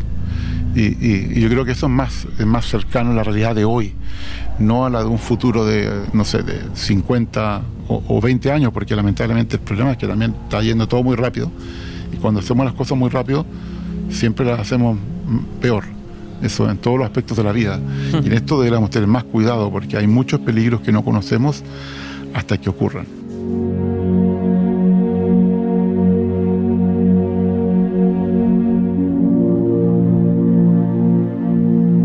Y, lejos de esos peligros, siguiendo un poco con esa tiranía, de, decíamos antes, ¿hay alguna forma precisamente de garantizar que los algoritmos sean utilizados precisamente, y es una de tus líneas de, estudio y de trabajo, utilizados para el bien común y precisamente no para perpetuar desigualdades o una concentración excesiva de, de poder? Sí, eso, eso, es lo que quieren estos nueve principios que mencioné. Es decir, si uno usa, lo usara los nueve principios, eh, eh, implícitamente el objetivo es cómo eh, potenciar al ser humano, es decir, cómo, si uno quiere lo hablan de aumentarlo, de ser complementario. Para mí, esto deberán ser herramientas complementarias al ser humano para que seamos mejores y, y, al mismo tiempo el bienestar de la humanidad sea mejor. Pero mucha gente está pensando en cómo ganar dinero y al mismo tiempo piensa en cómo reemplazarlos, que yo creo que ese es el primer error. No debiéramos pensar en reemplazar personas, deberíamos pensar en cómo hacer las personas mejores. En vez de quitarle el trabajo, decirle cómo puedo hacer que aumente la productividad 10 veces, que algo que ChatGPT sí puede hacer si lo hace bien. ¿Te parece vamos a hablar ahora de fake news, que yo creo que es un tema que está muy de actualidad, y lo que es la recopilación de datos también con fines poco éticos? Recordemos, eh, para ponernos en situación, que la década del 2010, la consultora británica Cambridge Analytica recopiló datos de millones de usuarios de Facebook sin su consentimiento y fueron utilizados además con un fin de propaganda política. A tenor de este caso, ¿qué lecciones se han aprendido en términos de manipulación de la información y de lo que es la protección de la privacidad de los usuarios? Bueno, yo creo que este fue un caso em, emblemático en el sentido que aprendimos mucho y que, que y bueno, que ahora eh, Meta, que era antes Facebook, tiene una multa de miles de millones de euros por esa misma razón, porque está copiando datos que tienen que estar en Europa, Estados Unidos, y esta, esta ley fue un subproducto de, lo, de esto que ocurrió, es decir, que los datos privados tienen que quedarse en la Unión Europea y no pueden ir a otras partes. Eso limita ya el uso que les puede dar, porque entonces quiere decir que todos esos datos están bajo la ley de protección de datos de la Unión Europea. Eso, yo creo que eso fue muy importante y es algo que todavía no se aprende, aunque es cierto que muchas compañías lo hacen, no significa que está bien hecho. Yo creo que eso va a ser, este es el, este primer el primer cubo de, de, la punta del iceberg para que todas las otras empresas se pongan las pilas y digan eh, mejor dejemos de hacerlo porque nosotros vamos a hacer lo siguiente. Así que Google debe estar pensando qué es lo que tiene que hacer. Ahora, por el otro lado, aunque la multa es impresionante, tampoco es mucho dinero para estas compañías, así que eh, igual van a apelar, por supuesto, porque hay mucho dinero. Es la multa más grande que ha hecho la Unión Europea en este sentido de protección de datos. Ahora, es interesante que costó bastante tiempo porque porque justamente la oficina de Irlanda que tiene que hacer esto eh, no quería hacer este tipo de cosas. De hecho, en todos los años que, que, han pasado, creo que había decidido solamente dos casos. porque, claro, tiene, tiene todas estas empresas con los centros de datos ahí y no quiere que se vayan porque les ha dado facilidades impositivas, etcétera. Pero lamentablemente hay que hacer cumplir la ley, aunque económicamente no sea financiero para el gobierno de, turno. Y este es parte del problema. Y aquí uno también lo ve en España. Yo, yo, dejé de ser miembro del Consejo de IA por razones éticas, por el acuerdo que hubo entre Abu Dhabi y la Sedia, que, que tiene temas no éticos. Y dos personas más también renunciaron. Eh, así que yo creo que hay, hay, hay muchas aristas muy complicadas aquí. Eh, eh, de hecho, la, la nueva versión de la de la regulación propuesta del uso de la inteligencia artificial en Europa incluye todo el tema de la IA generativa, que es el, los chatbots, pero tiene otros problemas que, que, van a ser complicados de resolver porque nunca hemos regulado el uso de una tecnología. O sea, yo creo que eso es parte del error que hay. Además, solamente regula el uso de la IA. Eh, y si yo hago un sistema y digo que no estoy usando inteligencia artificial, ya no tengo que usar la regulación, que es como dejar un tremendo agujero Eh, y por eso los, los, los, principios de la CM son para todos los algoritmos, no son solamente para los de inteligencia artificial. Y ese es otro tema que, que, en Estados Unidos lo tomaron en cuenta, pero no veo por qué no lo toman en cuenta aquí, que incluso hace una definición de la inteligencia artificial que no todo el mundo está de acuerdo. ¿Qué es inteligencia artificial? Eh, no, tampoco es claro. De hecho, ni siquiera sabemos lo que es inteligencia. bueno, eso hay muchos. Y, tampoco, y, tampoco, y tampoco es realmente artificial, porque usa muchos recursos naturales. ¿Y cuáles son los desafíos actuales para combatir lo que son las fake news, por ejemplo? ¿Cómo podemos contribuir la inteligencia artificial en este aspecto? Yo creo que tiene que ver con la educación al final. Que lamentablemente el mismo problema que tenemos con, con, con la manipulación de personas en elecciones, con con el sesgo de confirmación es tratar de entendernos mejor y ser muy conscientes de esto. Es decir, actualmente hay gente que cree cualquier cosa que lee sin pensar, sin tener pensamiento crítico para decir, mira, esto no puede ser cierto. Ahora, es cierto que hay noticias que parecen increíbles, que son ciertas, y hay noticias que parecen típicas que son falsas, y ese es el problema. Y que no es fácil de saber qué es verdad y qué es mentira, y muchas veces también depende de lo que uno cree. O sea, las, creencias que tenemos son eh, yo creo que es el comienzo del problema. Es decir, que creemos muchas cosas que, que solamente son creencias, que no hay ninguna prueba científica de que existan. Yo, pienso que la única cosa... seguro que Jesús está de acuerdo contigo, que es el escéptico de nuestro programa. Muy bien. Total. Tiene que, haber un, tiene que haber un escéptico, si no, entonces el programa tiene, no, no. Si no tiene un aquí Estamos, aquí estamos muy bien, cada uno tiene un rol muy claro. si no hay un sesgo ahí. Sí, yo creo que el tema, yo creo que es más educación, es más ejemplos, es más mostrarle a la gente que, que dude, que, que piense. Y, y las primeras cosas que tiene que dudar es de sí mismo porque los sesgos comienzan con nosotros. Si uno no es consciente de que uno tiene sesgos, entonces, tal como dice el chiste, es eh, todo, todo el resto del mundo está equivocado, es el primer sesgo. Pero eh, eh, empiezas contigo. muchas de las cosas que pensamos son sesgadas hasta que alguien nos muestra otro punto de vista y decimos, oh, tiene razón, nunca lo había pensado. y cosas muy simples, o sea, de hecho estaba el otro día conversando con una persona de África y, no se daba cuenta que, su argumento era colonialista. Y le dije, pero mira, tú vienes de una ex colonia. Eh, ¿Has pensado en esto? Me dice, oye, tienes razón, nunca lo había pensado. Eh, sí, creo que, creo que tengo que repensar lo que estoy diciendo, porque, porque de un punto de vista occidental puede que algo esté bien, y de un punto de vista, por ejemplo, africano, y me gusta mucho la filosofía Ubuntu, que está centrada en las personas, en el grupo, y no en, una, en el individualismo muy occidental. Y lo mismo si uno va al budismo y a otras cosas. Yo no soy religioso, pero, pero creo que hay eh, creencias que son más sanas que otras. Pero a mí me gustaría que hicieran más. Por ejemplo, a mí me gustaría que, por ejemplo, me dijeran si estoy mirando más cosas que parecen falsas que, o no en el tiempo. Por ejemplo, si alguien me dijera, mira, esta semana has leído 20%, 20 más noticias falsas que antes de acuerdo a nuestro algoritmo. Ah, yo me preocuparía, diría, entonces tengo que ver qué está pasando. Entonces yo estoy viendo, por ejemplo, eh, yo me gustaría que, los sistemas pusieran una, especie de barra donde si fuera política está la derecha izquierda y si yo veo que me estoy poniendo extremista, oye, eh, mejor. Ahora, si ya lo sé con lo que voto, ya no hay nada que hacer. Eh, es muy tarde, hay cosas que no cambian lamentablemente hay personas que no cambian. Y las cosas que, que sí cambian en temas quizá más eh, peligrosos o, peliagudos tiene que ver también con el desarrollo, precisamente con las posibilidades de, de la inteligencia artificial en el desarrollo de, de armas y su implicación precisamente en conflictos geopolíticos eh, presentes, que seguimos teniendo muchos activos, o futuros. ¿Cuál es precisamente tu perspectiva sobre este tema, sobre el desarrollo de las armas autónomas letales y, su impacto en la, en la seguridad global? Es un tema muy complicado. Yo creo que no sabemos exactamente lo que pasa ahí. Es muy, muy secreto. Capaz que las películas de ciencia ficción se queden atrás. Pero ya hemos visto ejemplos de drones en Afganistán y en Ucrania que, que han matado civiles sí que yo creo que hay un tema ético muy importante ahí. Yo creo que todas esas armas deben ser solamente defensivas, como, como los escudos contra misiles en Israel, pero no ser ofensivas. Pero ahí no nos vamos a poner de acuerdo. Los militares, y, la mayoría hombres, piensan que todavía la guerra es algo necesario.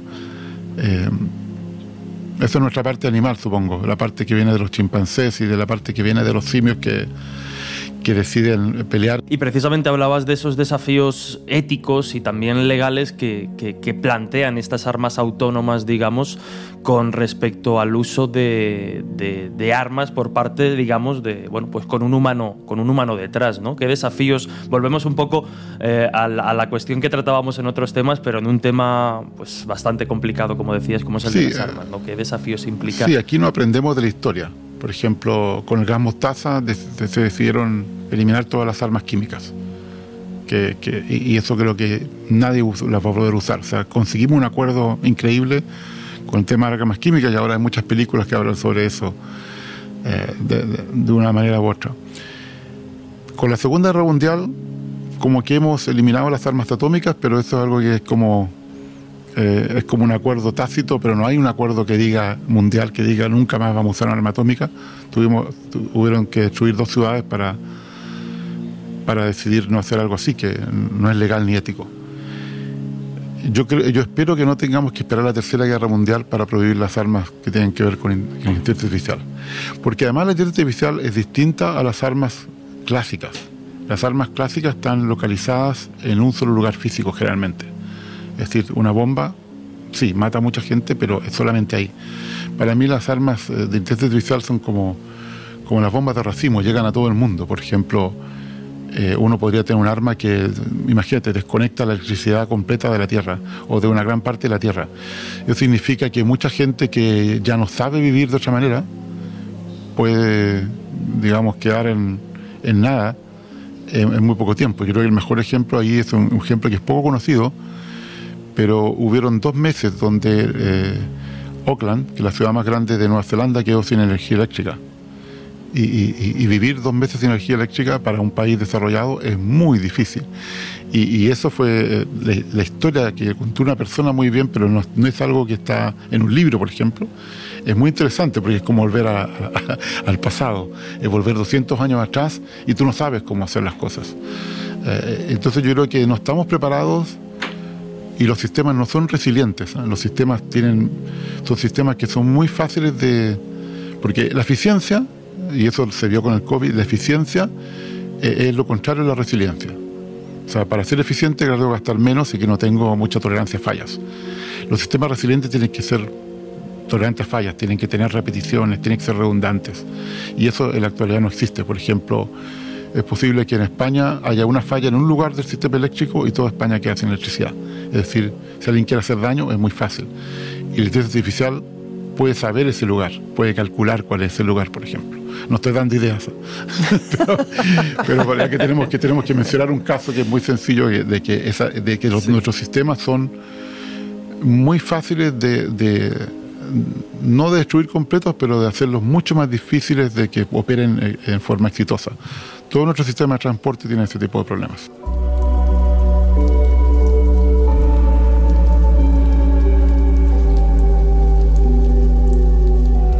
Y precisamente para, evitar situaciones de este, de este estilo o para evitar esa temida eh, Tercera Guerra Mundial, ¿existe alguna iniciativa o, marco regulatorio internacional para abordar estos eh, riesgos asociados con, las armas de inteligencia artificial por, por decirlo llanamente? Marco regulatorio que yo sepa, no. De hecho, la ética siempre va corriendo detrás de la tecnología hasta que ocurre un problema.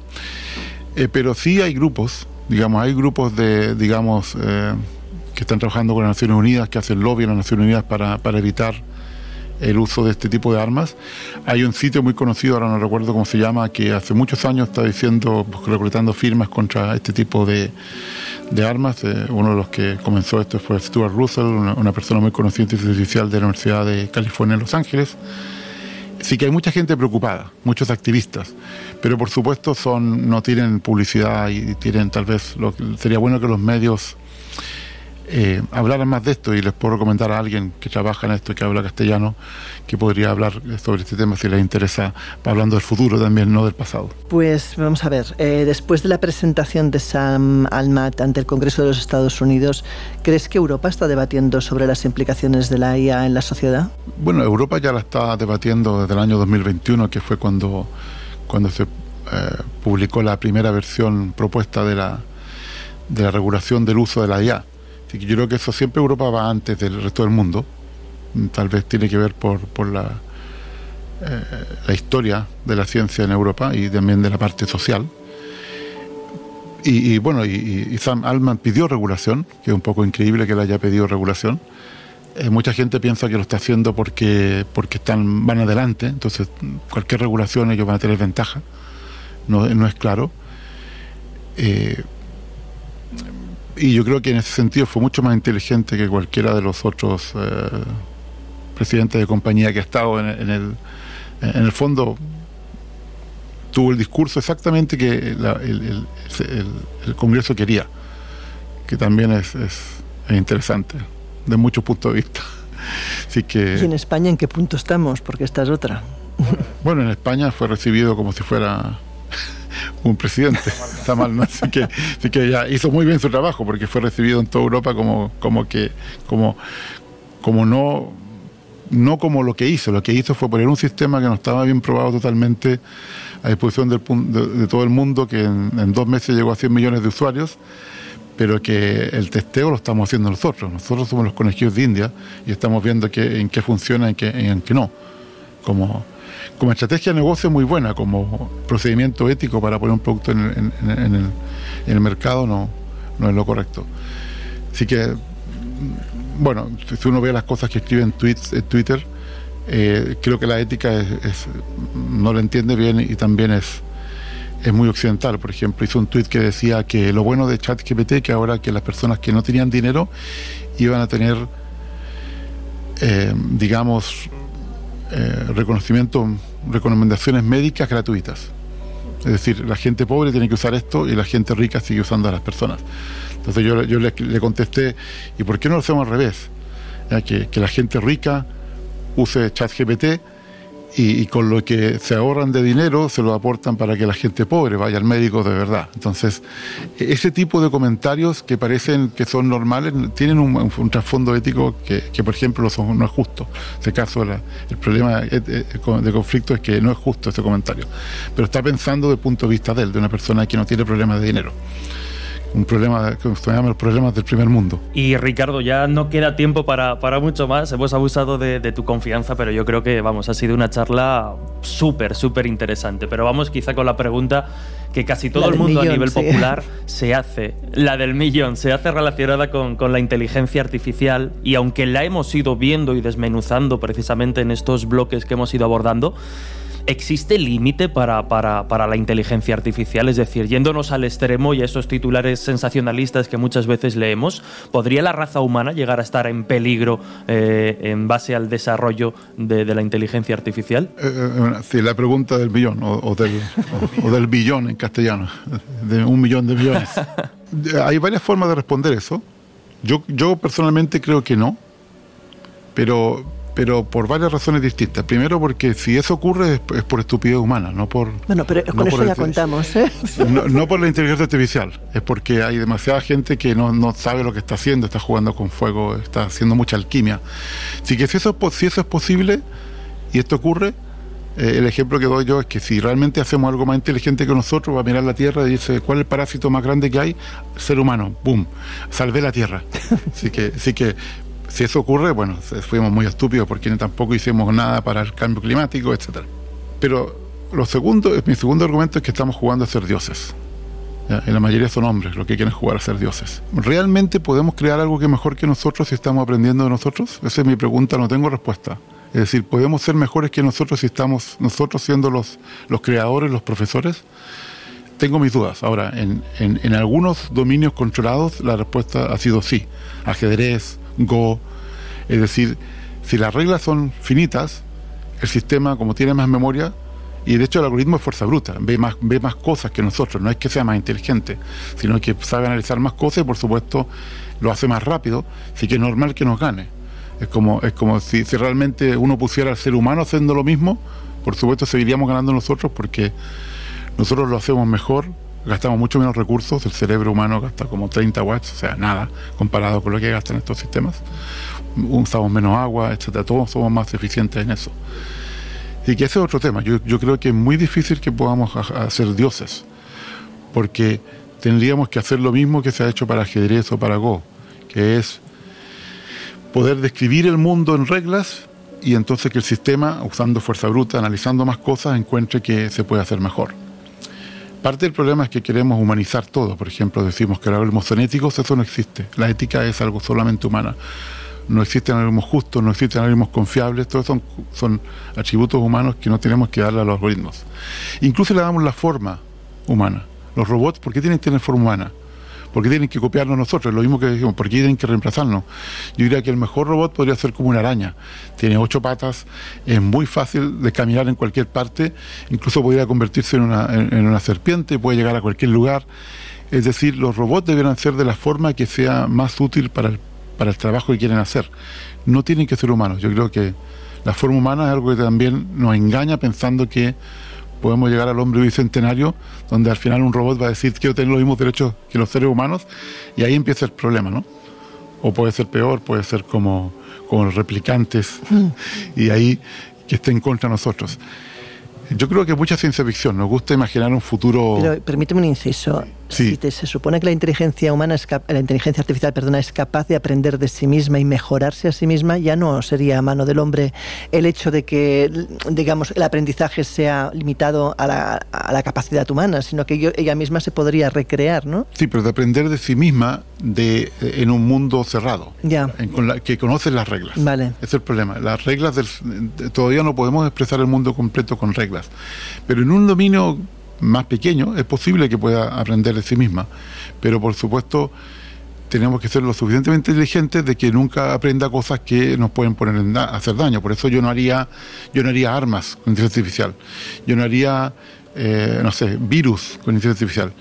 Yo pondría límites a que- en qué sectores puedo usarlo, en sectores que nos ayuden, no en sectores que tengan un, un- un lugar dañino. Por eso digo, el, el mío más importante es la estupidez humana. Claro, no, no, ese es el riesgo, sí, sí, efectivamente. inteligencia artificial. Y, y bueno, pero eso yo creo que no sé si se, no, se, no se ha demostrado que se puede aprender de sí mismo en cualquier ámbito. Y ese es el tema que, que hay gente que piensa que sí, que va a llegar a la singularidad, que van a haber superhumanos, tal vez eh, aumentados. Y, y yo pienso que eso lo único que va a hacer es aumentar la desigualdad que hay, porque eso son la gente con dinero que va a poder hacer eso. Entonces van a haber más, varias clases, van a haber castas. Los que tienen eh, superhombres o supermujeres aumentados, después van a estar los que pueden usar, los que tienen internet, y, y finalmente los, el 40% del mundo que todavía no tiene internet, que son, que son, entre comillas, los que tienen menos, pero también, por ejemplo, tienen más privacidad que nosotros. Así que siempre desde el punto de vista hay que ver, hay cosas buenas y cosas malas. Hay gente que no tiene internet y que posiblemente sea más felices que nosotros, porque viven una vida más simple y que no necesitan eh, hacer cosas que nosotros hacemos todos los días. Y que es muy difícil, porque todo depende del contexto al final. No hay cosas que son... No existe la normalidad, ese es un tema que también... eh, lo normal no existe, lo normal es lo que nosotros pensamos que es normal, pero eh, lo interesante es la diversidad de, de todo.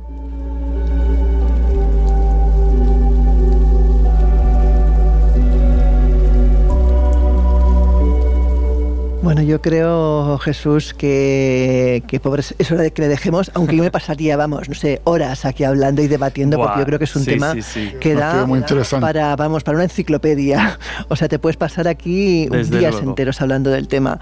Eh, nos ha encantado conocerte, Ricardo. Eh, esperamos que más adelante, en alguna otra ocasión, y cuando estén nuestros compañeros, que por desgracia hoy los hemos perdido en el aeropuerto, pues podamos volver a hablar contigo, porque seguro que hay mil temas eh, interesantísimos que podemos abordar de tu mano y con tu ayuda. Sí, o cuando vaya a España, por ejemplo. Claro, por ejemplo. pues nada, Jesús, tú y yo seguimos camino.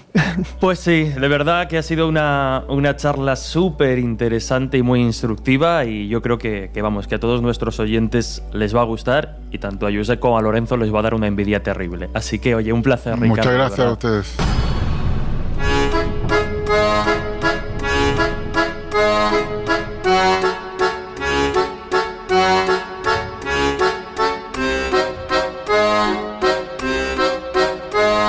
Historias así solo ocurren en el Colegio Invisible.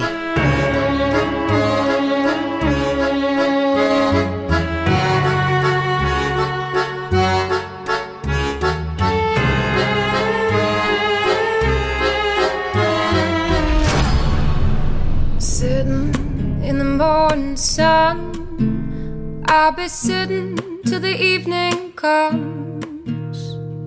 Watching the ships roll in, and I watch 'em roll away. Bueno, pues ahora sí afrontamos los minutos finales del Colegio Invisible de hoy y, y, bueno, pues, pues nos hemos perdido una entrevista.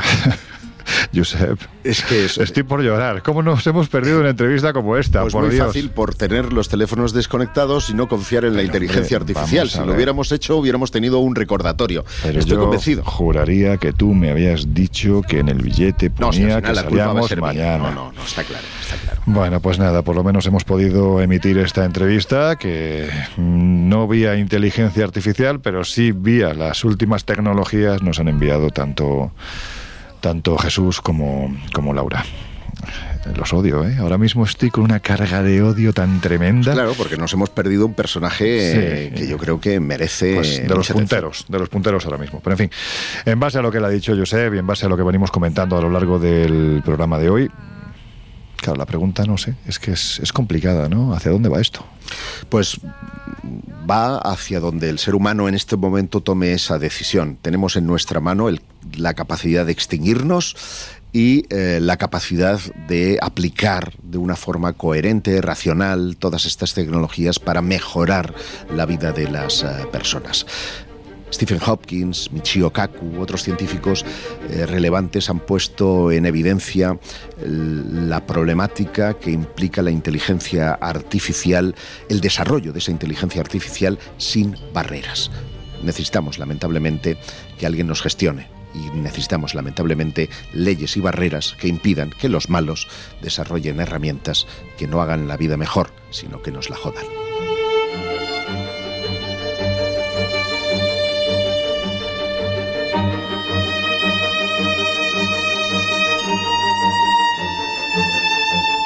Bueno, pues nosotros en el Colegio Invisible no ponemos barreras, mucho menos a la comunicación, a la divulgación, y por eso vamos ya a deciros que el próximo mes de octubre, Josep, hacemos nuestro décimo Congreso de Misterios y Enigmas de la Historia. Diez años ya y además con un cartel... ¡Guau!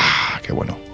Ayer mismo hablaba con Yasser, eh, que El está doctor. Mm. encantado, está preparando, viene precisamente de nuevas excavaciones, que nos va a participar en este congreso que tendrá lugar los días eh, 11 10 y 11 de octubre en el centro empresarial El Coloso, en el centro de Madrid, con lo cual Mm. eh, es fácil que todo el mundo desde cualquier punto de España pueda llegar hasta la capital para entre otras eh, ponentes, el propio Yasser, Roberto Pinotti, que eh, viene a hablarnos de un tema de máxima actualidad como es el proyecto espacial secreto de los Estados eh, Unidos y personajes tan relevantes, exploradores, como Sí, es señor. el caso de Diego Cortijo, eh, de arqueólogos submarinos, van a hablarnos de esas ruinas que están en Japón. Pero van a hablarnos porque las han buceado y han bajado a esa profundidad y han visto que, cuidado, que las corrientes marinas llegan hasta un punto y aquello no parece ser una corriente marina.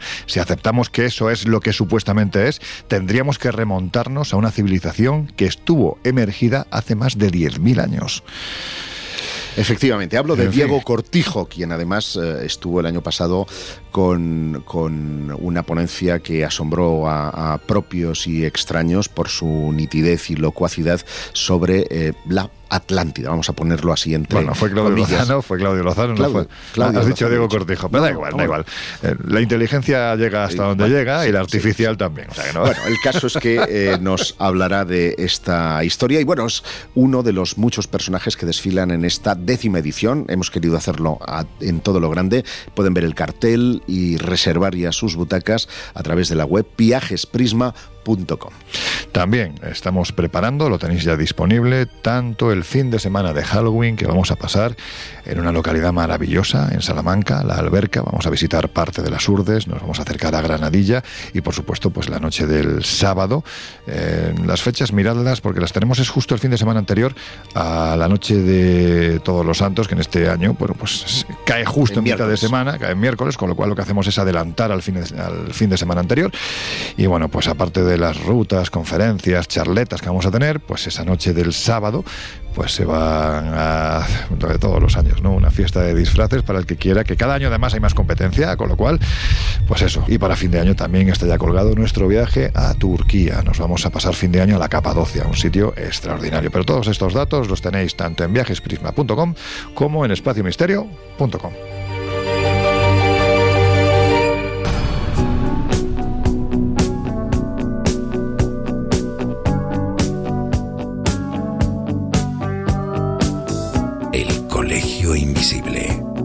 Con Lorenzo Fernández Bueno y Laura Falcó. En Onda Cero.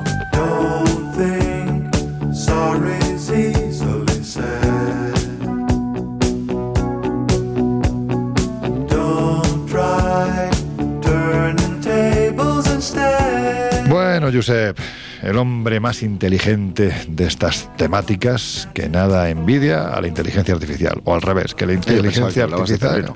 ¿Eh? No, no, no, tú de deja a Pedrero con sus máquinas que. Bueno, pues ya está, que la semana que viene vamos a ver si nos equivocamos. Yo no sé si nos devolverán el dinero del billete, porque evidentemente si era para hoy ya nos van a decir que tururú. Pero la semana que viene pues seguimos haciendo cositas, Josep. Pues mira, vamos a aprovechar que hemos perdido el billete para irnos a preparar eh, la alerta ovni, que yo creo que merece la pena. 28J, 28 de julio, la noche en la que todos miraremos al cielo. Hasta entonces, os vamos a seguir sorprendiendo con muchos contenidos jueves tras jueves.